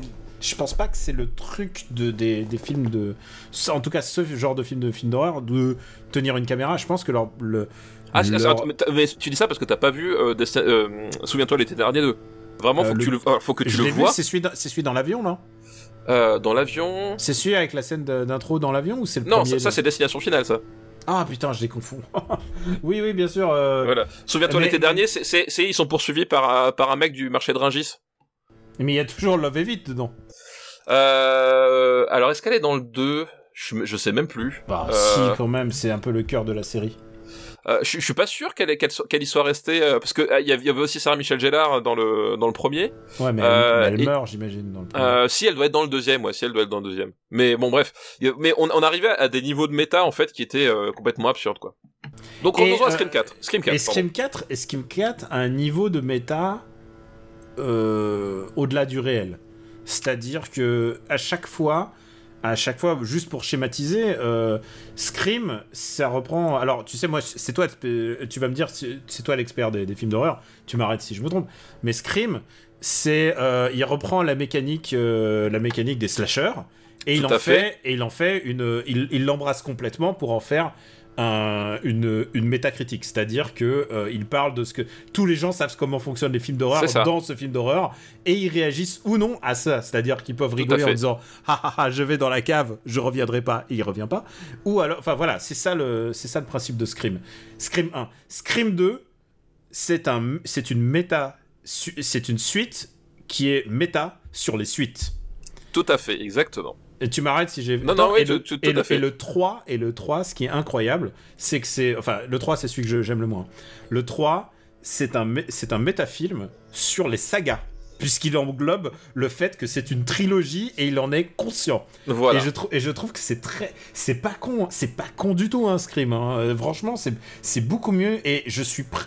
Et c'est pour ça qu'aujourd'hui, euh, je sais pas ce que t'en penses, toi, mais je suis prêt à défendre Scream 4. Je pense que Scream 4, c'est le plus malin de tous.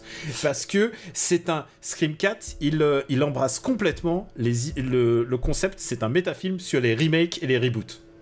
Mais le, le, pro- le Et je problème trouve de ça super malin. Je trouve ça, su- je trouve Alors- ça trop alors- malin par rapport à ce que ça aurait pu être, quoi. Alors je, je, je, je trouve pas que c'est super malin, c'est-à-dire que comme d'habitude l'idée est bonne, mais le problème c'est que il est, euh, voilà. ouais, il est jamais aussi bon que ce qu'il devrait, c'est-à-dire qu'à un moment donné, quand tu te places dans des choses comme ça, c'est que euh, et, et c'est le même problème, c'est le même reproche que j'avais fait à l'époque pour euh, comment ça s'appelle l'auberge espagnole, c'est qu'à un moment donné, quand tu pars du principe, quand tu t'inscris dans un genre et que le- principe de ton de ton film, c'est à un moment donné d'avoir un personnage ou le film entier, parce que là c'est le film entier, qui va dire oui mais ce genre-là euh, c'est un peu nunuche parce que si parce que ça.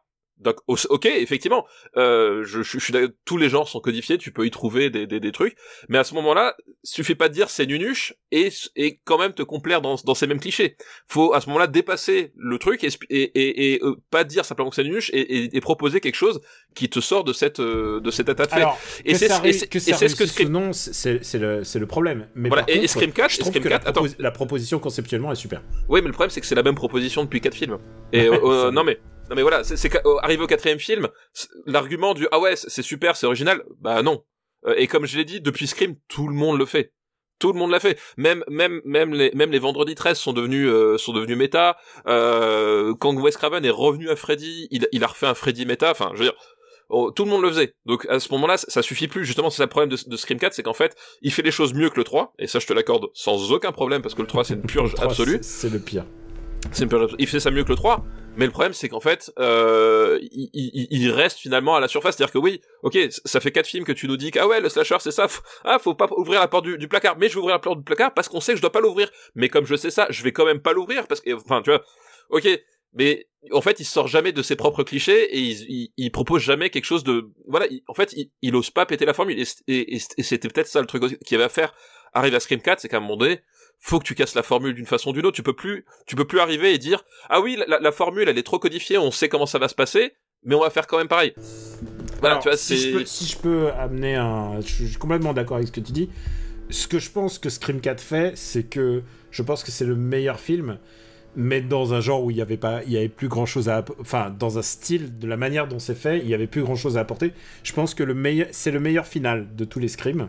Je pense que vraiment le reveal final est beaucoup plus drôle que ce qui a été fait dans Scream 3, ce qui a été fait dans Scream 2 et même dans Scream 1.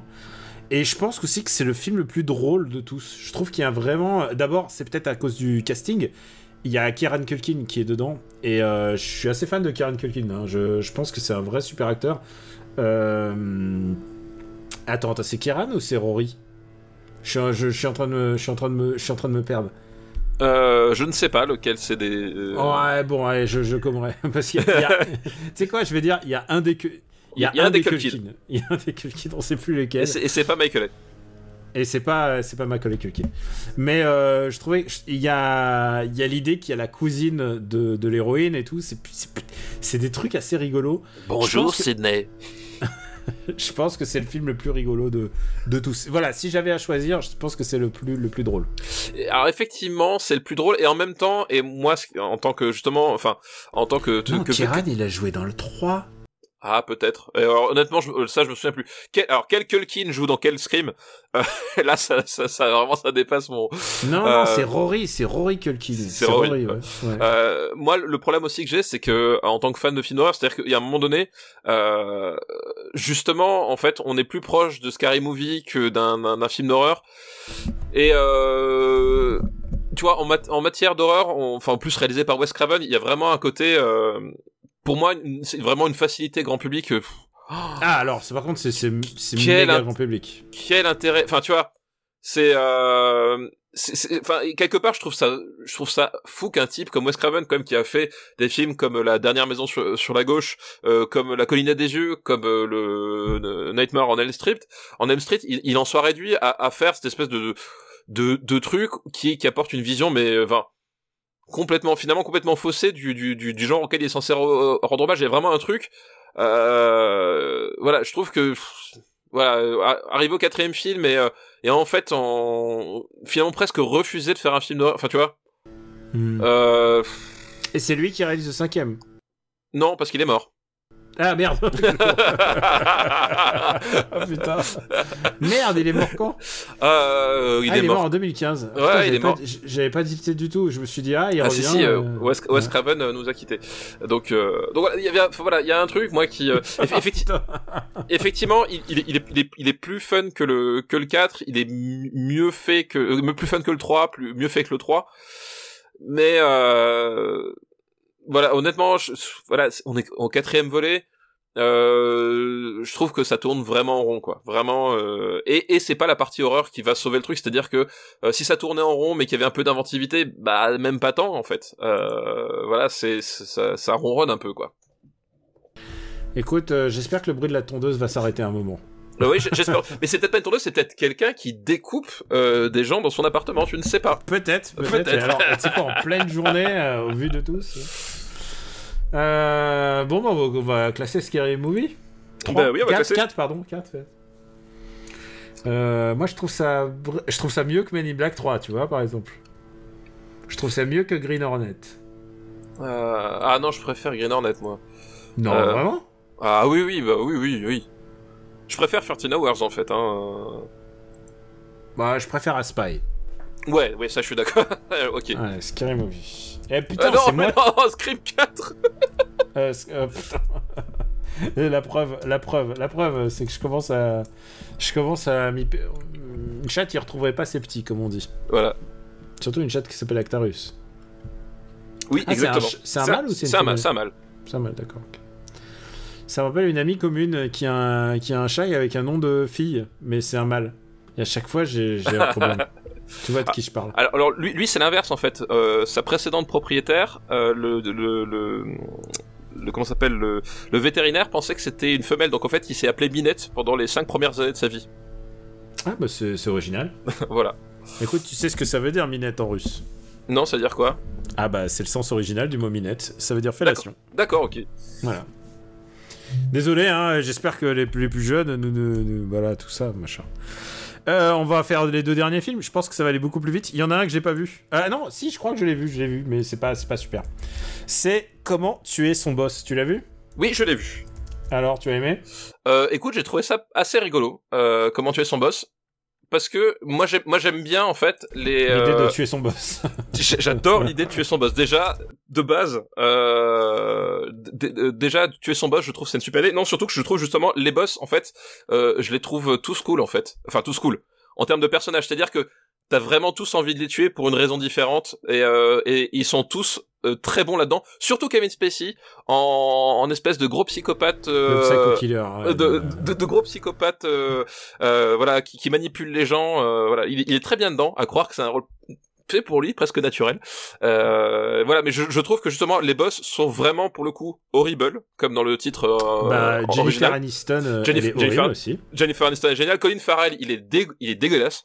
Son, son personnage est, est dégueulasse. Et euh, surtout voilà j'aime beaucoup le personnage de, de Jamie Foxx en fait qui est cette espèce de, de type qui va organiser les meurtres et qui en fait il, il y a un, un arnaqueur euh, au dernier degré je trouve qu'il tient bien le truc et, euh, et en fait moi je trouvais que ça fonctionnait euh, je trouvais que ça fonctionnait pour ces raisons là euh, voilà Bah écoute, je trouve ça plutôt rigolo aussi. J'ai passé un petit moment. Il y a plein de petits caméos euh, euh, rigolos. Je crois qu'il y a, il y a ton pote euh, Donald Sutherland qui joue dedans. oui tout à fait tout à fait Ouais, non, c'est plutôt rigolo à, à partir de sujets horribles, à savoir le harcèlement au travail quand même. Et exactement je pense, je pense qu'aujourd'hui, s'il réécrivait le film, un, je pense qu'il il tiendrait plus compte de, de, et je pense que c'est le meilleur. ré- Est-ce que ce serait pas le meilleur film de son réalisateur? Euh, c'est qui son réalisateur parce que ça j'en ai aucune C'est un, idée c'est un mec qui s'appelle Seth Gordon, mais lui, il est plus dans la, dans la production maintenant, Seth Gordon. Seth Gordon ça me dit quelque chose euh... C'est le, ré- c'est, euh, ah non, attends, est-ce que c'est, ah non, il est- c'est le réalisateur de Baywatch avec, de- avec The Rock. Ah oui, effectivement, c'est oui, oui, oui. Et c'est le réalisateur de, c'est le, ah oui, oui, non, oui, oui, oui, c'est mieux que que Baywatch. C'est mieux que Baywatch, hein, ça, il y a pas, y a pas à chier. hein. Mais du coup, il a réalisé peu de films, en fait. C'est plutôt un mec qui fait des séries, quoi. Ouais, ouais. Euh, et qu'est-ce que tu penses de, de la- l'arc de carrière de Jennifer Aniston? Euh, L'arc de carrière de Jennifer Aniston, euh, j'en pense on- pas grand chose parce que. euh, elle, a- elle aurait pu faire de, de super trucs, et en fait, pendant, j'ai l'impression que pendant 10 ans, elle a stagné dans des rom-coms pas toujours géniales. Bah ouais ouais, bah c'est un peu malheureusement le on va dire un le sort qui était réservé à pas mal d'actrices aussi euh, voilà qui à un moment donné quand, quand t'as pas un, un, un rôle euh, qui a renversé le public euh, une fois au cinéma, bah tu te retrouves à coltiner un peu dans des dans des C'est vrai trucs qui- on n'a pas parlé non plus de Courtney Cox. Courtney Mais- Cox, dont on a parlé du premier film, puisque c'était Les Maîtres de l'Univers. Les Maîtres de l'Univers, années ouais. 80. Exactement. Euh, mais Courtney Cox, c'est pareil. Voilà, elle a pas fait une carrière. euh, voilà, maintenant, elle- ouais, elle, elle, elle fait, elle fait des pubs pour des, je sais plus pour des sodas ou je sais pas quoi, euh, en jouant à la fois sur son personnage de Scream et son personnage de, de, de Friends, mais elle a pas eu une carrière dingue, quoi. C'est euh, et alors tu sais ce que ce que me disait Madame, elle me dis- elle a vu euh, le trailer de de putain pas que je me gourre Scream 5 et euh, et elle me disait eh mais en fait! Et et Madame et je dois ajouter que Madame en plus qui a regardé le trailer de, ah putain je vais y arriver Scream 5 euh, elle m'a dit eh mais en fait c'est David Arquette qui c'est genre eh, David Arquette est en train de se métamorphoser en espèce de vieux beau en, en vieux sage de- du cinéma, euh, alors que t'aurais pas pu dire ça à l'époque où il jouait dans le premier film. Oui, c'est vrai, c'est vrai, effectivement, effectivement. Euh, en plus, c'est un mec qui, fait- qui a fait du catch, non? Enfin, genre, il faisait du. Ah, je sais, alors, je, je connais pas la carrière parallèle de David Arquette. euh, Ouais, non, il Euh. a fait du catch. Et je... Alors, je suis pas calé en catch. Je l'ai souvent dit euh, que c'est un peu le... mon blind side. Je... je connais rien au catch, même si c'est un truc assez fascinant cinématographiquement. Mais euh, voilà, je. euh, voilà, je... je... je- je connais rien au catch. Mais il a été, il a été catcheur. Ouais, euh, je sais pas, que, par exemple, si j'avais à choisir un meilleur film de la filmo de Jennifer Aniston, tu vois, est-ce que ça serait. Ouais, je, sais pas du ça tout. serait ouais. peut-être ça. T'as vu le deuxième euh, Ouais, bah, en fait, du coup, par la force des choses, euh, comme j'avais trouvé celui-là euh, plutôt rigolo, efficace, dans Avec ce qui- Christophe Waltz. voilà, et j'ai vu le deuxième, et par contre, le deuxième, pff, Ils savent, ils savent pas faire les. les non, suites, non, hein. non. mais de toute façon, c'est ça le problème, c'est qu'en fait, là, le concept fonctionne parce que, parce que l'élément de surprise, euh, parce que le casting, euh, ok, mais euh, ouais, le, le deuxième, non, il fonctionne vraiment pas du tout, quoi. Mm. Et c'est vrai qu'on est en train de parler de comment tuer son boss, en fait. Mm. à la base, Non, mais on en a parlé. Mais après, bon, c'est une comédie, c'est une comédie totalement honnête. Est-ce où est-ce qu'on peut la revoir? Je, je suis en train de regarder. Euh, Euh, moi, je l'avais vu sur Netflix à l'époque, donc peut-être Ouais, qu'il y a encore. que- Mais c'est le genre de truc qui traîne sur, ne- sur les, les plateformes, hein, parce que euh, je sais pas pourquoi les gens ont vraiment envie de tuer leur boss. Hein. Oui, alors ça se, ça se posait la question, vraiment, pourquoi est-ce qu'on a envie de tuer son boss? Il est dispo sur Netflix encore. Et, et, et c'est là qu'est l'avantage, le, le seul avantage du statut de directeur dans, l'éducation nationale dans le premier degré, C'est toi qui es boss? Non, c'est que tu n'es pas un, tu n'es pas du tout un supérieur hiérarchique. C'est le seul avantage, c'est que du coup, on ne peut pas me, me mettre ça comme argument, on n'a pas envie de tuer son boss. Parce que techniquement, mon, leur boss à, aux, aux instituteurs et mon boss à moi, c'est le même. Moi, je suis pas du tout leur boss. C'est le seul avantage de la fonction. Voilà, Ah tout, bah, écoute, tout- tout le reste, non, mais voilà, du coup, moi, je suis perché. Ouais, c'est. Je suis pas T'es supérieur comme un moniteur de colo en fait, c'est ça que tu veux nous. nous Ah non, parce que le moniteur de colo, il, il a, il a quand même un, il a quand même un rôle d'autorité par rapport à, aux gens qui surveillent. Moi, je, je n'ai, moi, je ne peux imposer aucune décision. Je n'ai D'accord. aucun pouvoir hiérarchique. Et t'as l'air, t'as l'air d'être heureux de cette, ce, ce truc. Euh, écoute, on va No dire que c'est, voilà, euh, écoute, on va dire que c'est pas forcément, euh, c'est pas le pire, hein, mais euh, bon, disons que ça, ça peut poser des problèmes dans certaines situations. Alors, euh, on va le classer. Comment tu es son. On va le classer. hein, On va pas. Ouais, on va classer, ouais. euh, on, on arrive. On va faire. Sinon, on va faire des, des heures sup là. Euh, non, et surtout, j'en profite parce que là, putain, on n'entend plus la tondeuse. Euh, comment tu es son boss? Où est-ce qu'on le met? Euh, Je trouve ça plus drôle que. Est-ce que tu trouves ça plus drôle que Spy? Oui, ouais, ouais, oui, je trouve ça plus, je trouve Ouais, ça, mais alors, où est-ce que tu le mets? Je trouve ça moins drôle que 20 ans d'écart.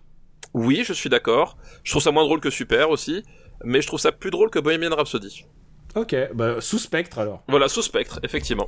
Comment tuer son boss? Je pense que c'est la meilleure place que pouvait espérer ce film. euh, une- Oui, je pense effectivement, Ouais. voilà, qu'il pouvait pas arriver mieux. Et on va passer. Alors là, j'ai- honnêtement, je savais pas du tout euh, pourquoi ce film était dans la liste et je sais toujours pas. Et je vais googler euh, les, les acteurs parce que je me demande de quel Friends il peut bien s'agir puisque c'est pas David Schremer, c'est pas. je- je suis pas très fan de Friends. Hein, faut le dire, j'ai vu le truc. Non, je, suis- je suis pas. Ah, Friends, en fait, moi, à l'époque, je, je regardais parce que ça avait quand même un avantage, c'est que ça passait facilement le temps. Euh, Quand tu Ah, il y a rentrais du- il y a Lisa Kudrow dans le prochain film. Voilà, quand tu, ça passait facilement le temps quand t'étais en, quand tu rentrais du collège. Hmm. mais c'est tout. Voilà. Ouais, euh, je, je trouve que ça a assez mal vieilli en fait. hein. Mais c'était déjà pas très très bien à l'époque, mais euh... mais disons que remis dans, dans, dans le truc, je, je comprends le, fait, le, le Ah ouais, phénomène, que, mais que les gens, voilà. que les gens aient envie de les revoir, ça je comprends complètement par contre. Euh, mais voilà, effectivement, c'est pas, Mm. ça a jamais été très très fin ni très intéressant. Enfin voilà, c'est. euh, Mais comme j'avais dit, c'est ce qui m'avait fâché avec la sitcom à l'époque, Hmm. c'est qu'au bout d'un moment, voilà. J'ai un problème avec les sitcoms, c'est que la sitcom, il faut que euh, ça me surprenne, alors que les sitcoms reposent sur un, un fait que, bah, tu- au bout d'un moment, tu connais les vannes et tu connais les algorithmes, et au bout d'un moment, tu sais que euh, Joey va répondre ça. Tu sais, quel- tu sais quelles vont être les répliques, et euh, c'est pour ça que j'ai arrêté How, How I Met Your Mother. Genre, Ah, c'est horrible, ouais. ouais. j'ai arrêté dès le sixième, épi- septième épisode. J'ai fait non, c'est bon, je sais où ça va. C'est, pas mon truc. C'est pas mon truc. Alors que euh, les trucs, on est en train de finir Parks and. On a fini Parks and. Et bah écoute, Parks and Rec, c'est un autre type de satisfaction quand même. hein. Oui, oui, tout à fait. Et, euh, et là, il me reste The Office à faire à terminer pour la première fois. Euh, J'arrive à la fin. Très bien. Euh, donc la comédie, parce que c'est une comédie, tiens, je, je, je te, je te dis de quoi il s'agit, dans laquelle joue Lisa Kudrow, tout petit rôle, j'avais complètement oublié son existence, c'est Nos pires voisins, Neighbors, euh, un film réalisé par Nicolas Stoller. Est-ce que ça te dit quelque chose? Ça me dit rien du tout. C'est un film avec Seth Rogen et Rose Byrne. Alors ça me dit. Alors même le, titre et même quand tu me le dis comme ça, euh... non, ça Nos me dit rien. Alors c'est vrai que c'est naze comme film, euh, nos, nos pires voisins comme c'est. Mais c'est, écoute, euh, je pense que c'est la meilleure comédie avec euh, Rose Byrne et Seth Rogen. Euh, ok. Bah, je, Non, non, mais c'est je vraiment- crois sur pas. Je, je l'ai pas. Voilà. Alors je sais pas où est-ce qu'on peut le trouver. Attends, je regarde. Just watch.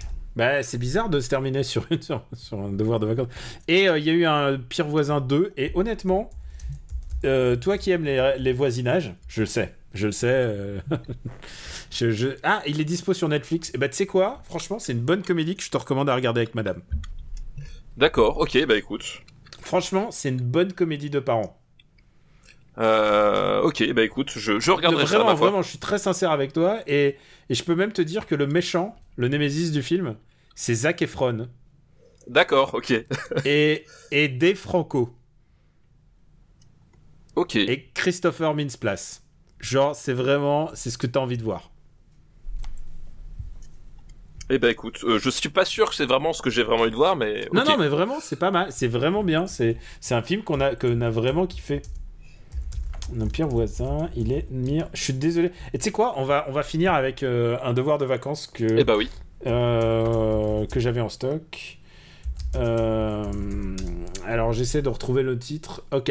Et alors c'est un film que j'ai vu il y a pas si longtemps qui s'appelle The Girl on the Train, qui s'appelle La fille du train. C'était un devoir de vacances que j'avais à faire et je l'ai vu. Et euh, c'est un, un thriller euh, de Tate Taylor avec Emily Blunt en particulier, mais avec beaucoup d'autres actrices comme Rebecca Ferguson, euh, Hailey Bennett. Et pour les garçons, il y a Luke Evans et Justin Theroux qui est très populaire, mais parce qu'il est joué dans la, série. euh, comment elle s'appelle cette série là Euh, La série, le, le Hereafter, le truc après la mort. Euh, putain, et tout, le monde, tout le monde doit la voir en ce moment. euh, il doit se dire. Ah, mais Euh, Leftovers, Leftovers. Voilà. Ah oui, Leftovers, oui, oui, bien sûr. oui, Pourtant, oui. j'ai vu une saison entière de Leftovers. voilà. J'ai jamais vu Leftovers, mais oui, je, je tout à fait. Je Et tu sais quoi, euh, je, je peux juger que sur une saison, mais si t'as besoin d'un d'une love fix, écoute, c'est ça. C'est vraiment, c'est du, c'est une love core. Et euh, Alors euh, maintenant, est-ce que tu, euh, tu as vu Girl on the Train? C'était moi, c'était, il y avait Oui, que moi ouais, qui je, avais. je- voilà, je, je, je l'ai vu.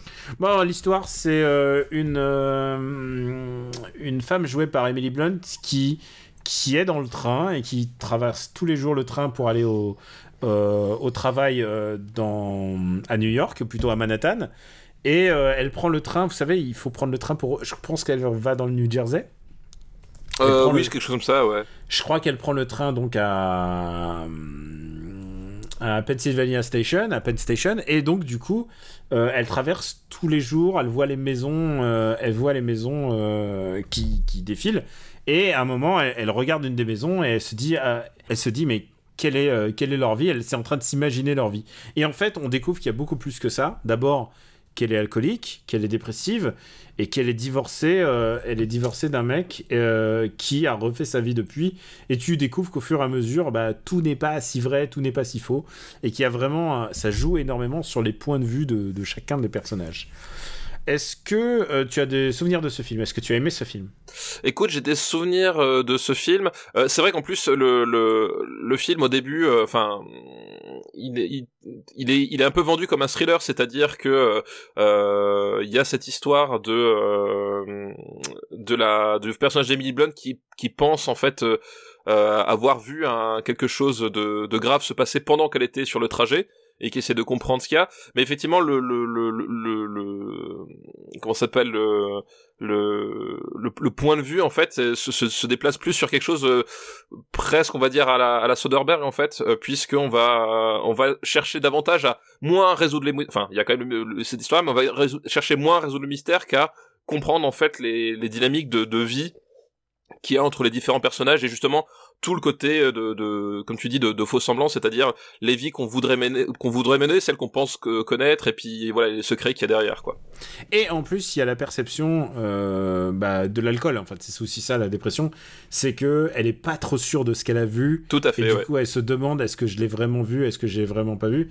Et au fur et à mesure on va découvrir que elle s'imagine les vies des, des autres mais en même temps est-ce que c'est vraiment la vérité? Est-ce qu'on est vraiment dans le, dans le concret? Ou est-ce qu'il se passe... Enfin, voilà, il y a plein de, choses qui sont en train de se jouer.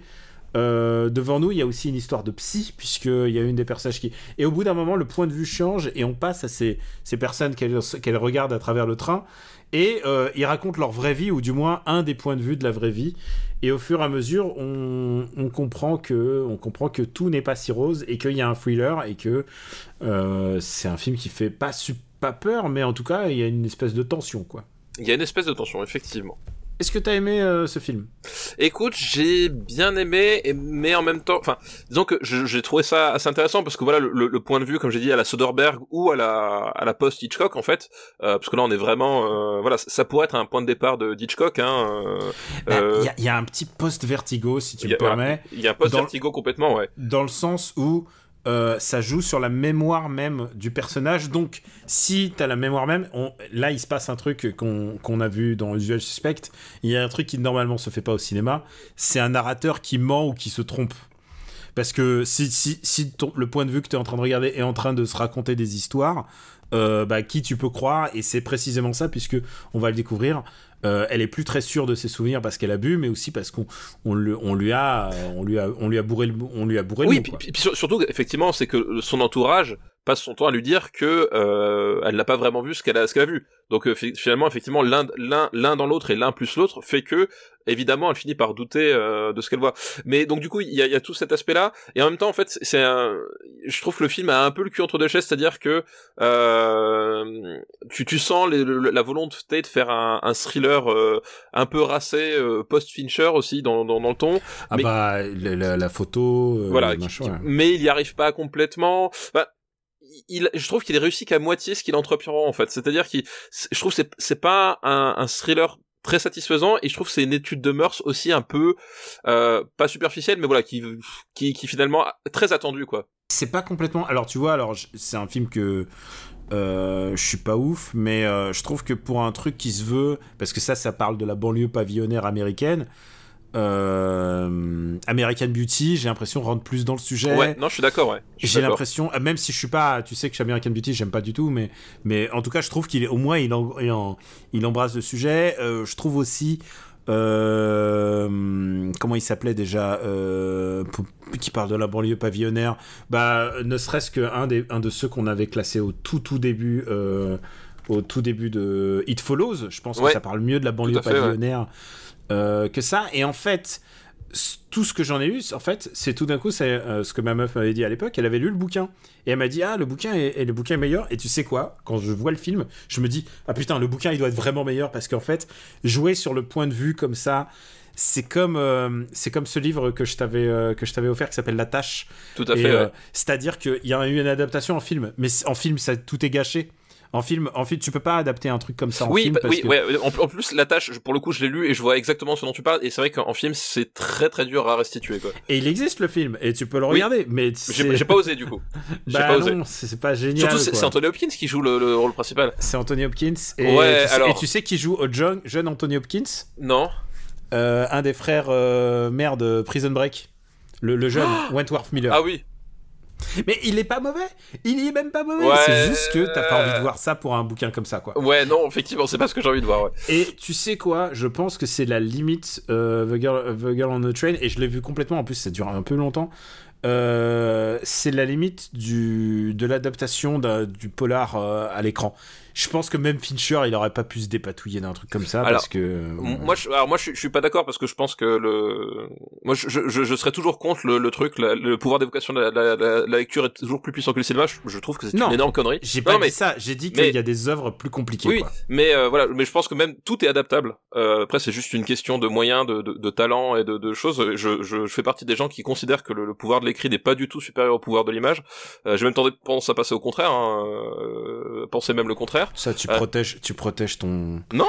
Ton beefsteak. J'ai bien. Non, Non, je non. déconne, je déconne. Non mais tu vois ce que je veux dire, c'est qu'en fait c'est c'est un espèce de vieil héritage culturel euh, qui voudrait que euh, parce qu'il y a l'ancienneté du roman, c'est forcément supérieur au cinéma. Euh, c'est juste c'est vraiment juste des commentaires de, de mecs qui Non, ont, ja- qui, ont, qui ont jamais pris le temps de regarder un film en fait honnêtement. Et surtout aussi, c'est purement théorique parce que je veux dire, euh, je préfère- enfin, c'est con à dire, mais je préfère dix mille fois Dostoevsky à, un- un- un Yes Man réalisateur euh, qui, qui Oui non mais voilà, c'est c'est- juste des questions. de vue, quoi. Non mais c'est qu'à chaque fois les gens me disent ouais le, li- le livre est- meilleur, je fais bah non le livre est un bien moins bon film en fait. Je m'en fous que le, le, le, le livre soit meilleur ou enfin tu vois. Et euh, dans tous les tous les trucs euh, jugés inadaptables, Il y a, il y a aussi des cas où simplement le livre est, Oui. est juste euh, meilleur. euh, Il y a- y des cas, mais dans- vraiment naze, quoi. dans, dans, dans beaucoup de cas, c'est systématique parce qu'à un moment donné, personne s'est posé la question. Euh, voilà, c'est qu'en fait aussi la, la logique d'adaptation, les trois quarts du temps, elle est, elle est, elle est, elle est, elle est portée uniquement sur le quantitatif. C'est-à-dire qu'à un moment donné, ah c'est pas fidèle parce que euh, le personnage il, il, il- il a les cheveux 5 cm plus longs. Tu vois, on est, on est parfois dans ce niveau-là. Donc tout ça pour dire que euh, voilà, ça je sais pas, mais euh, donc moi je pense que tout est adaptable et, et je pense qu'un un bon réalisateur aurait pu faire quelque chose de, de plus euh, de plus enlevé, mais en l'état effectivement ça fonctionne qu'à moitié dans ce Ah, dans, je, dans viens, ce film. je viens de vérifier, euh, c'est pas du tout euh, New Jersey. Euh, évidemment, ça me paraissait bizarre qu'ils aillent dans New Jersey. C'est Uptown New York en fait. C'est le New York du Nord, euh, et donc tu l'atteins par Grande Centrale. Voilà, je Voilà. juste euh, préciser euh, pour les pour les New Yorkais qui nous écoutent. Donc ouais, là là il y a un truc euh, voilà, il y a un truc qui qui fonctionne qu'à moitié et euh, voilà, je, je pense que c'est c'est aussi une question, c'est qu'à un moment donné justement, c'est c'est peut-être le, le poids de du personnage principal donc joué par Emily Blunt en fait euh, le film fait ce choix-là de de vouloir être pris au sérieux dans le sens où il pense qu'il faut qu'il passe beaucoup de temps sur beaucoup de scènes d'exposition pour bien te faire enfin tu vois il y a vraiment un truc je, trouve un manque de confiance euh, narratif en fait dans les dans pour le coup dans les éléments du du, du euh, purement cinématographique et qui fait que t'as cette sensation de d'un peu patauger et d'un peu de parce qu'il y a plein de trucs que tu vois se dessiner en fait assez vite et, euh, et le film a l'air de de pas prendre en compte que finalement nous on, pourrait aussi réfléchir à ce qui se passe pendant ce temps. Tu vois ce que je veux dire? C'est qu'il y a vraiment cette idée que je pense qu'il il, il fait pas les bons choix en termes de découpage et euh, et, s'attarde parfois sur certaines choses qu'il devrait pas et peut-être aurait mérité de s'attacher peut-être à, à d'autres aspects et l'un dans l'autre on voit ce qu'il veut faire il y a des trucs intéressants mais voilà c'est euh, c'est qu'à moitié réussi quoi Et tu sais quoi, vraiment, je pense que je vois le livre défiler devant moi. Et pourtant, je trouve que thématiquement, il y a plein de choses qui sont intéressantes parce que c'est quand même un vertigo basé sur le sur l'abus, sur euh, sur l'addiction à l'alcool, sur euh, la, hum, sur la brutalité dans le couple. hein. Il y a clairement, euh, c'est clairement de ça dont il s'agit. C'est vraiment, c'est des choses qui sont intéressantes et qui qui devraient être traitées, mais je pense que le le film n'arrive pas n'arrive pas à bien traiter ça, quoi. Tu, on le classerait peut-être, peut-être? Bah ouais ouais est-ce qu'on va le classer Et Lisa Kudrow, elle joue donc l'épouse de, de Tom. D'accord euh, bah, je m'en souvenais pas du tout Ouais, tu vois je savais pas du tout. Tu sais quoi, je l'ai vu il y, a, il y a deux semaines et j'ai déjà vu. euh, Emily Blunt, elle est extraordinaire comme d'habitude. bah oui oui comme comme d'hab effectivement Emily Blunt, par contre, je peux.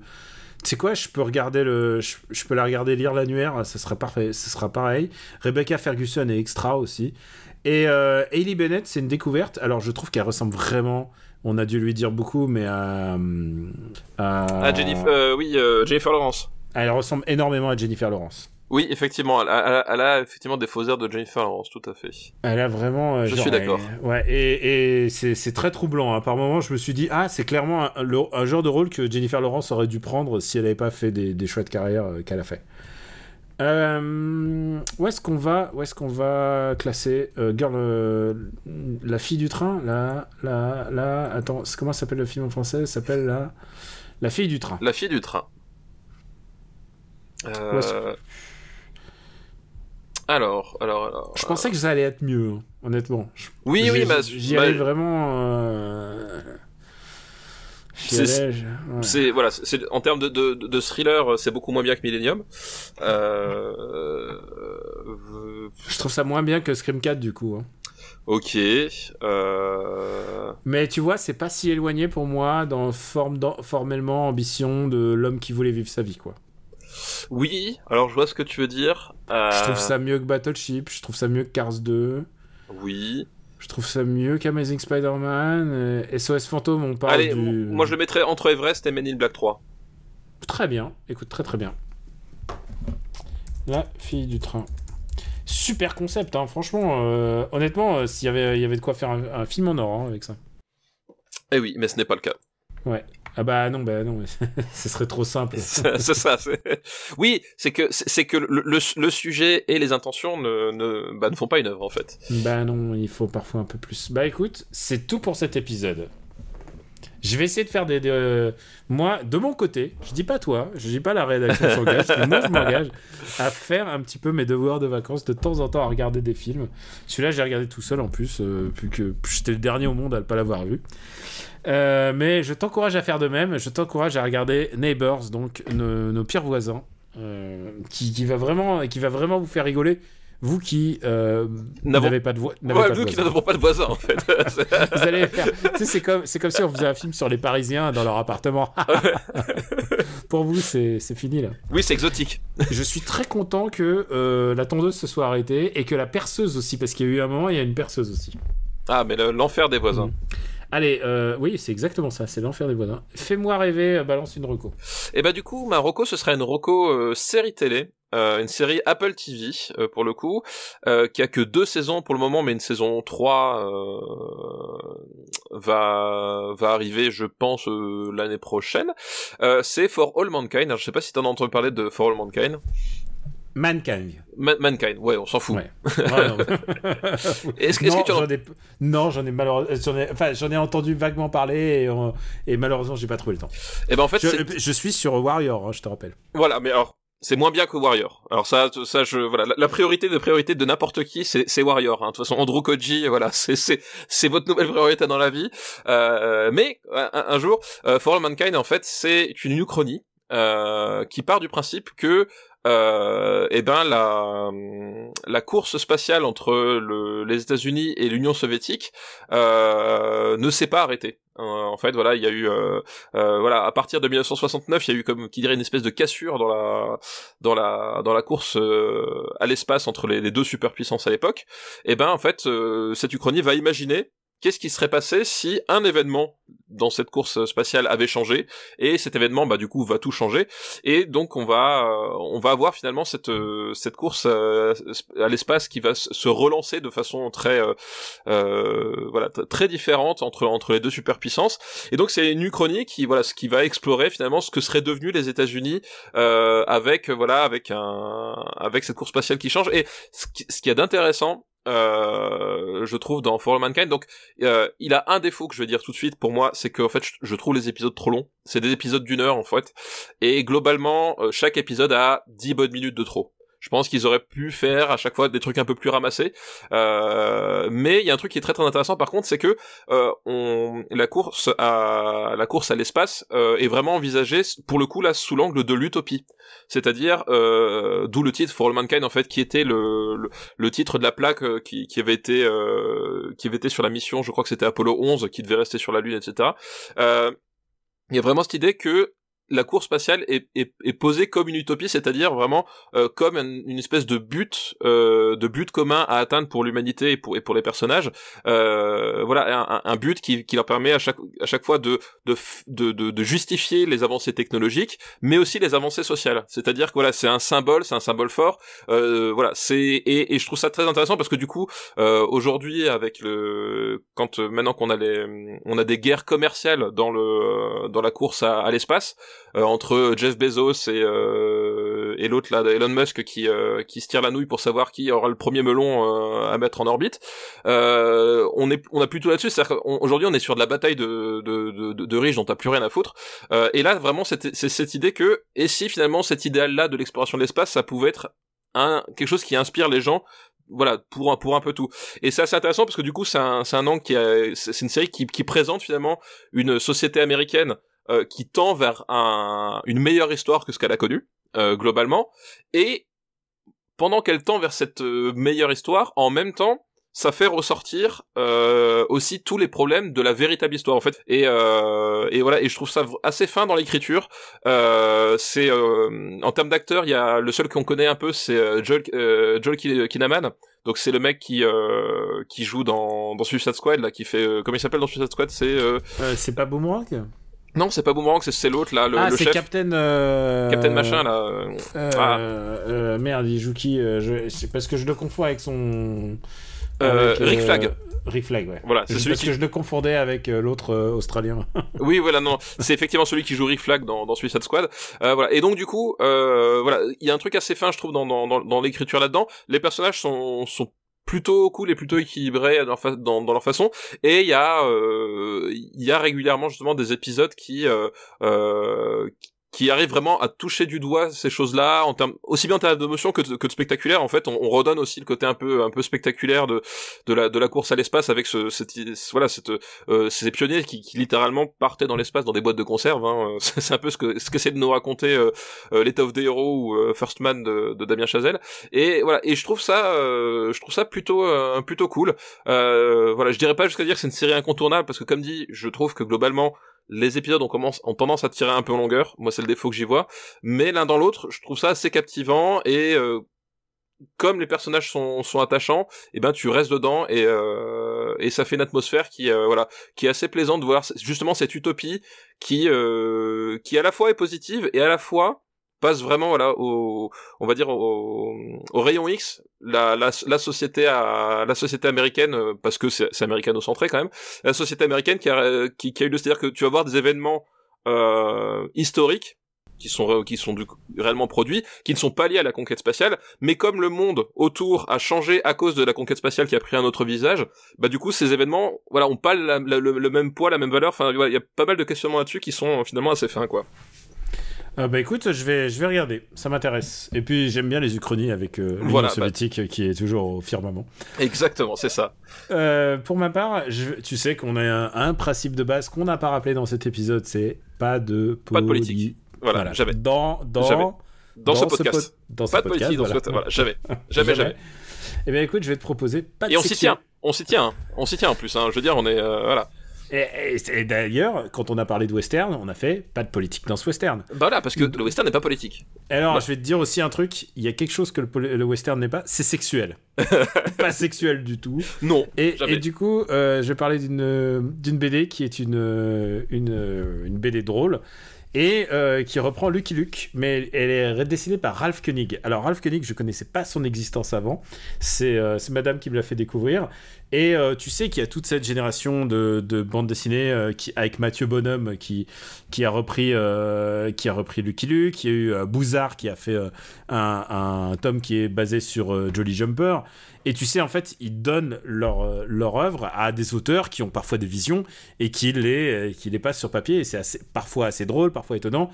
Je crois que tu as lu celle de Mathieu Bonhomme, justement. Oui, tout à fait, tout à fait. Et qui est vraiment chouette, en l'occurrence. C'est vraiment... vraiment... très très bien. Et c'est un exercice que je trouve euh, vraiment hyper salutaire, en fait. Hein. Vraiment, c'est un truc que je voilà, j'aime beaucoup cette idée de revisiter un, un, un, un univers, enfin des codes, par le prisme d'un artiste, en fait. Euh, qui a, quoi qui a une idée euh, pour la faire un tout petit peu dévier un voilà, tout petit à, peu à sa façon ou euh, voilà et euh, moi c'est ce qu'il y a de plus passionnant dans ce genre d'exercice ouais Et bah là, Ralph Koenig, euh, en fait, je ne connaissais pas du tout, mais c'est un, c'est un mec qui est spécialisé dans la ba- bande dessinée gay, c'est un Allemand. Et euh, il a réalisé une bande dessinée qui s'appelle Choco Boys, basée sur Lucky Luke. Donc c'est Lucky Luke qui est le protagoniste. Et littéralement, tout le monde a envie de ken euh, Lucky Luke pendant toute la BD. pas, pas de politique dans cette BD. Et alors, non, jamais. et alors, du coup, elle l'a interviewé. J'ai lu son interview. euh, elle été publiée justement à l'heure où on, on écrit. Elle est assez rigolote parce que le mec il dit Moi j'ai eu deux exigences. C'était que, un, Lucky Luke ne soit pas homosexuel. Il lui disait Ça, ça me pose pas de problème. Mais par contre, il a pas le droit de fumer. Et ça, c'était ça m'a vraiment dérangé. ça m'a vraiment dérangé. Alors, j'ai à un moment, j'ai tenté la cigarette en chocolat. Mais euh, Ça, ça m'a beaucoup plus dérangé de pas pouvoir le faire en, en train de fumer. Il y a énormément de, de blagues. euh, C'est vraiment, c'est, on, on peut pas, on peut pas faire plus LGBTIQ+. Euh, Il y a, il y a des personnages qui s'appellent, il y a Buffalo Beach, il y a Sitting Butch, euh, il y a euh, littéralement, ils vont passer leurs vacances, à, enfin, ils vont passer euh, du temps à Bareback Mountain. Tu peux t'imaginer. c'est, c'est hilarant. C'est vraiment très très drôle et surtout. euh, ça parle de gens qui fantasment sur Lucky Luke et qui est un vrai fantasme en fait. Euh, euh, Enfin, je veux dire, toi-même qui es fan de, de western, nier la simple propension sexuelle de l'aura sexuelle de- du western et de tout ce que nous a, nous a apporté euh, et Clint Eastwood et tout ça. Enfin, je veux dire, tu, tu peux pas nier ça, quoi. Et euh, ça donne un aspect assez rigolo. Alors, tu sais quoi? C'est comme James Bond. Il y a des gens qui m'ont dit, euh, bon, on re- euh, ah, je faut pas spoiler, mais qui me disent, qui me disent, ah, No Time to Die, quand même, la fin, c'est vraiment machin. Je leur dis, et tu sais quoi, ils ont bien fait d'essayer ça. Ils ont, ils- ça fait 25 films qu'ils ils ont fait des formules. Moi, je veux bien qu'on dévie parfois un petit Oui, peu de la formule. Oui, c'est ça, c'est ça, voilà. Quand t'as fait 25 fois la même histoire, au bout d'un moment, tu peux te permettre de faire autre chose, quoi. Sur un, tu peux tenter, quoi. Et ça tue, pas les, ça tue pas les autres albums si tu respectes l'esprit de la BD. Et tu sais, c'est difficile de respecter l'esprit de la BD de Lucky Luke parce que c'est des BD qui ont quand même beaucoup changé. Il y a eu Laurent Gérard dessus, tu vois, faut pas déconner non plus. Donc, euh, moi, à partir du moment que tu respectes euh, l'esprit de la BD, mais que tu apportes ta propre énergie dedans, moi, ça me paraît bien. Et je, justement, je me suis bien marré à, à lire cette BD. C'est vraiment une BD très, très. Ça fait longtemps que Lucky Luke m'a pas autant fait marrer, hein, je t'avoue. Après, euh, j'ai adoré celle de Buzard. Mathieu Bonhomme, c'est pas très rigolo, mais par contre, c'est très, euh, c'est très cinéphile, Mathieu, euh, celle de Mathieu Ah oui, Bonhomme. oui, oui, t- totalement, oui. Donc ouais. voilà, c'est des aspects différents. Et donc je trouve ça vraiment intéressant. Et je rebondis sur un truc, c'est que c'était l'éditrice d'Astérix qui disait non, on fait pas ça parce que ça voudrait dire que nos personnages, bah, ils sont épuisés et qu'il faut. C'est un aveu de faiblesse de passer à d'autres auteurs. Et je fais ah non non, mais justement pas du tout. Ah non, quoi. ouais, au contraire, ouais. Tu Au fais au contraire. tu donnes ton intérêt à des auteurs euh, qui font le qui font le Uderzo clone et qui le font plus ou moins bien, mais tu donnes aussi au contraire, c'est intéressant. Moi, je rêverais je rêverais de voir David Aja faire un, un Tintin, tu vois. Oui, pour le rendre intéressant, ce serait bien, ouais. Ah, je Il sais que toi, moins t'as un, ça. problème, t'as- t'as un problème avec Tintin. Mais, mais pourquoi pas Pourquoi faire vers de, genre du réel politique avec Tintin, tu vois? Mais moi, euh, euh, faudrait Non, donner. tu, tu- tu sais quoi? Tintin rencontre Golgo 13. voilà, c'est ça que je veux. Moi, c'est ça qui Mais m'intéresse. tu sais, ça serait pas mal. Mais moi, Mais je oui, pense qu'il bien sûr. Je pense qu'il faut aider, euh, faut aider, faut faire des trucs. Moi, je pense qu'il faut faire, euh, je pense qu'il faut faire Boulet Bill par Werner Herzog. Da, it's a story of a dog, yeah. Yeah, It's a story of a dog and it's very sad. Yes, you know. It's very sad, because eventually we'll all die. It's human nature, yeah. N'oubliez pas, c'est ce qu'il dit vraiment hein, dans son Oui. documentaire sur Oui, It's human nature, it's always very sad, it makes me sad. Euh, I'm a putain, very sane person, yeah. mais tu sais que c'est- il est, il est genre honnêtement, je rêverais de passer une heure avec Werner Herzog. Ah, mais moi aussi. Mais à discuter genre de la pêche au gros, tu vois. pas de ciné, pas de ciné en fait. Non, oui. c'est- Non, mais moi, moi, je rêverais, un truc, je rêverais de, de, de, de- juste de parler cuisine avec Werner Herzog. Qu'est-ce que mange Werner Herzog? C'est vraiment, c'est une question qui sais- me fascine, ça. Eh ben écoute, cette fois-ci, tu sais quoi? Je te conseille de regarder YouTube parce qu'il y a tout un truc sur le fait que tout le monde a cru que Werner Herzog est végétarien. et il y a des vidéos entières sur de, de YouTube des gens qui disent rassurez-vous, le repas ce soir il sera vegan, c'est documentaire. Et il fait Who told you I was vegan? It's bullshit on internet. oh là là. Bon bref, voilà, Werner Herzog qui fait Lucky Luke, je serais tout, tout Oh pour. putain, tu m'étonnes.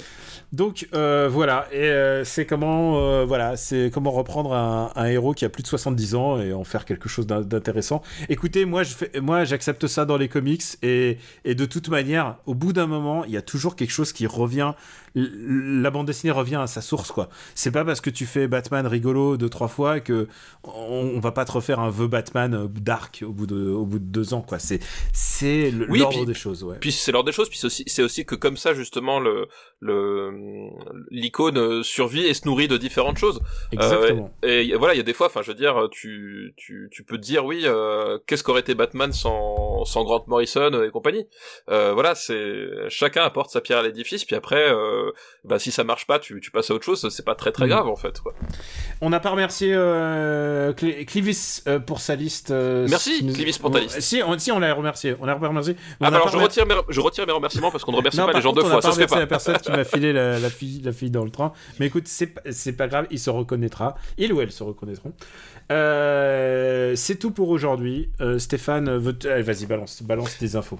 Eh ben écoute, oui, dans dans Rocktogone toujours avec Max, dans dans le Growlcast avec toujours l'épisode sur euh, sur les les 30 ans de les 40 ans. Non, les, les 30 ans de Nevermind, je, je, je perds je perds la tête, c'est 91. Les 30 ans de Nevermind, euh, puis After Eight, voilà, où on fait, euh, on parle de des années Craig chez euh, chez James Bond, voilà, puis sur Twitter arobase @g4 plugin baby. Et pour ma part, After Eight, euh, Super Ciné Battle. Et euh, bien évidemment, euh, ouais, After Eight, oui, où tu es, où tu es invité. Hein, dans- ça faisait longtemps que tu n'es pas venu. C'est euh, ça. Et je vais revenir parce qu'on va on va arriver sur la fin d'année là. Oui, là, bientôt, la fin d'année. faut aiguiser les, les tops. Et tu sais quoi? On est sur une très très bonne année ciné. Euh, écoute, on en reparlera. hein. On en reparlera. Moi, je trouve qu'on est sur une très très bonne année. Moi, en tout cas, j'ai vraiment eu beaucoup de satisfaction au ciné. Euh, donc, euh, merci à tous. Merci à ceux qui. Oh, putain, pourquoi je le dis à la fin? Merci à ceux qui donnent sur patreon.com/slash RPU. Pourquoi tu Mais- dis- mais- pourquoi mais- tu non, mais- mettrais pas un mémo? Parle-en au début. Et que Patrick Béja, il fait ça dès le début. Il remercie individuellement chaque personne. Non, Euh, mais parce, que- parce que parce que là là ce serait tu vois tu parlais on te parlait au début de l'émission des signes pour dire qu'on est en danger et ben là les gens croiraient qu'il y a un, un danger ils appelleraient la police tu vois Ah ouais. si si on se mettait à le faire tu vois ils diraient il y a un truc qui cloche mais tu sais quoi, le... d'autres amis patriotes comme, euh, comme les, les mecs de Cozy Corner, eux, ils font, ils font un point euh, Cozy Corner, mais comme, euh, comme ils faisaient avant sur euh, No Life, tu sais, tous les six mois pour dire Ah, ça va pas bien, ça descend et tout. Et moi, même si, même si ça allait vraiment pas bien, j'arriverais pas à le faire. Enfin, Tu sais quoi, la prochaine fois, je me jure, je le mets au début de l'épisode. Eh, on en est, on en vous est à ce niveau-là. vous l'avez entendu il s'est engagé Ouais. on en est à ce niveau-là. On vous remercie tous. Euh, donc, euh, j'ai même pas fait très bien mes, ma présentation, mais c'est pas grave, on s'en fout. Euh, on vous remercie pour votre fidélité. On vous remercie aussi de suivre super, supercinébattle.fr. Donc, c'est le site où se trouve où est hébergé notre podcast indépendant. On le répète parce que on n'est pas sur les plateformes payantes ou sur les là où des- des- dès qu'il y a un paywall, c'est pas nous. Et merci aussi à ceux qui animent le Discord, puisqu'ils sont en train de faire un super ciné battle à eux. Qui est ça. Qui, et en fait, ils ont pris les- le top des super ciné battle et ils proposent euh, d'ailleurs aux gens de voter. Euh, Voilà. Donc, euh, le principe voilà c'est- élire en fait le, le- le choix du cœur contre le choix de la raison que, nous représentons voilà ça s'appelle euh, euh, ça s'appelle Grand Prix, le choix du peuple Super Ciné Battle. On les remercie. En ce moment, on est dans les 16e de finale. Et alors, tu sais quoi? Qu'est-ce que tu dis? Entre ton film préféré, entre. Oh non, je vais pas te faire ça. Entre le 7 saut et The Raid. Ah, The Raid genre genre, genre d'où j'hésite à quel moment j'hésite Ben voilà, c'est ce genre de questions. Est-ce que c'est Psychose ou Whiplash Tu vois, il y a des. Mais et, et- et, pour le coup, ce sont des questions qui nous ressemblent beaucoup. Hein. C'est, vraiment les C'est des questions. questions qui nous ressemblent beaucoup. Et bien sûr, ils ont tiré au hasard le truc. Ouais, et c'est ça qui est beau. Ça, c'est qui est beau. Mais c'est ça Mais évidemment, bien sûr que c'est complètement parallèle. euh, ce n'est pas officiel. euh, non, bien sûr, c'est nos, nos amis. Mais, euh, mais ben, pas- c'est pas le, le gra- c'est pas le marbre. Non, ça, ça ne vaudra, ça ne C'est vaudra le pas. choix Voilà. des auditeurs. Voilà. De- de- devant un tribunal, ça ne tiendra pas. Voilà. Contrairement 2001 à, à 2001, notre liste à l'Odyssée de l'espace ou Pulp Fiction? Psychose ou Whiplash? Ouais, non, voilà, tu vois. c'est- Apocalypse Now ou Mover? Apocalypse, non, quand même. Et donc, il y a un formulaire et vous pouvez voter. Donc, c'est disponible sur le Discord. Et euh, parfois, quand l'un de nous a la présence d'esprit, c'est toi, euh, tu le retweets. Voilà, exactement. Toi, tu es le, le responsable réseaux sociaux. C'est- la plus grosse erreur qu'on ait jamais faite. À part, Oui, euh, C'est ça, c'est, ce que je veux dire. C'est imaginer à, à quel point on en est rendu pour que ce soit moi qui soit responsable des réseaux sociaux. Voilà. Euh, c'est, quand même vous dire à quel point on n'est pas forcément les, les meilleurs dans ce genre de- d'exercice. Ah bah écoute, euh, bah c'est tout pour aujourd'hui. On vous remercie beaucoup, ça nous, ça nous touche que vous nous suiviez jusqu'au bout. Peut-être qu'on va mettre à chaque fois, les petits bonus à la fin de l'épisode et on verra. Et euh, on remercie de, de suivre Super Ciné Battle. On vous embrasse très fort et on vous dit à très très très bientôt. Ciao Ciao à tous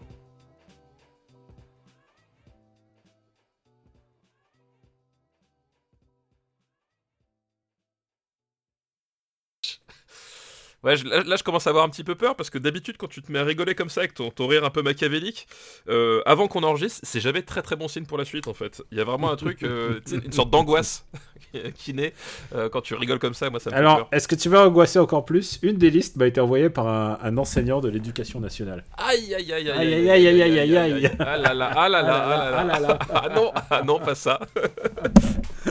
Ah merde, je, je t'entends plus parce que j'ai débranché mon casque. Excuse-moi, j'arrive. L'émotion, l'émotion, le casque en est tombé. mon casque par accident. Tu sais, en fait, j'ai shooté dans le casque. Voilà. Le casque en est tombé. Est-ce que je. Oh putain, mais il y a Le Non prof, mais il arrête, m'a- arrête. Non, le prof, il m'a envoyé une liste qui, qui dit qu'en France, on ne savait pas faire de films politiques et tu verrais la liste. Ah, Putain. Oh la vache. Ah là Oh là. la vache. Bon. Euh, il faudrait que les gens sachent à quel point il y a des listes qui sont vraiment créatives et en fait, on devrait faire une émission où on parle que des, vieux, que des vieux films mais avec des listes cool. Oui, bah oui. Non mais Ça pourrait être faudrait, hein. rigolo. Ça ça pourrait être assez rigolo, effectivement. Franchement, euh, je, je vais. Tu sais, par exemple, genre Akira, on l'a fait, mais il faut Oui. trouver une liste où il y a Akira rigolo. Voilà, exactement. Et Non, on je, en pense, reparle. je, je pense que c'est effectivement une bonne, une bonne idée. Bon, allez, euh, est-ce qu'on clappe? On clappe, on clappe. On clappe, on clappe. C'est les mecs qui ils clappent tout seul. Moi, je clappe Il tout est- seul, moi, ça y est, je- est tellement excité. C'est l'autonomie, tu vois. C'est Ah ouais, là, je pense que c'est l'Independence Day même. Independenza. euh, Independence, c'est la chute du mur, tu vois. Je suis l'Ukraine, là, je prends, ça y est, je prends mes aises. Alors, il faut que je te parle de l'Ukraine, parce que c'est pas si simple que ça. 1, 2, 3. Bon, écoute, c'est Yes. hein, je Il dit yes alors qu'il en a rien à foutre. Exactement. Mais c'est juste pour faire croire que je suis dans la team, tu vois. ah, tu sais quoi, j'ai fait du sport en collectif là il y a pas longtemps, et le mec il disait Allez la team Et, chaque, chaque fois, je- et à chaque fois qu'il disait la team, j'étais pas dedans. C'était Oui, comme si- bizarrement. Tu sais, c'est comme, euh, c'est comme, tu sais, comme un jour j'avais vu des touristes, et ils étaient genre, je sais plus dans quel pays c'était, et euh, ils étaient en groupe et ils se disaient, ils disaient, allez les Français Et alors moi, alors moi, tu sais quoi, quand tu me dis ça, j'ai envie d'être le plus loin possible. j'ai envie de faire, non, je suis pas comme vous les gars. Non, non, ça ira, merci. Ouais. Alors, euh, on est bon, on est bon, on a Surtout toujours moi. on a toujours été bon. Est-ce que t'as as une reco? Euh, oui, du coup, Marocco, ça va être For All Mankind. C'est quoi déjà? C'est une série sur Apple TV. C'est quoi? C'est quoi? Ça me dit Eh ben, eh bien, écoute, eh bien, écoute, je te laisserai découvrir quand je l'annoncerai. Ah bah non, j'écoute pas ce podcast. Oui, mais tu vas bien être forcé d'interagir avec moi tout à l'heure à la fin, lors des recos, tu vois. Ah non, non, tu sais, à la fin, je dis, non, ah, c'est très bien. Dis, tu quoi Attends, tu crois, que tu crois que j'écoute tes recos C'est le moment où je vais pisser Alors, je peux te dire un truc, le moment de tes recos, c'est le moment où je, je fais moins de montage. Genre, à un moment, je sais que c'est, je sais qu'il y a un long, long machin, et du coup, j'efface juste ma bande, je, je purifie mon, mon truc pour éviter qu'il n'y ait pas de bruit de chaise ou quoi que ce soit. Et toi, je te laisse faire, je me dis, allez, c'est le moment, c'est son moment. C'est son brille, moment, brille dans la nuit. épisode 155, épisode nanana. Alors redis-moi le nom au moins que je j'ai une For trace. All Mankind. For all all mankind mankind mankind peace. Ah là bravo, bravo pour cet humour belge. Une production Airplay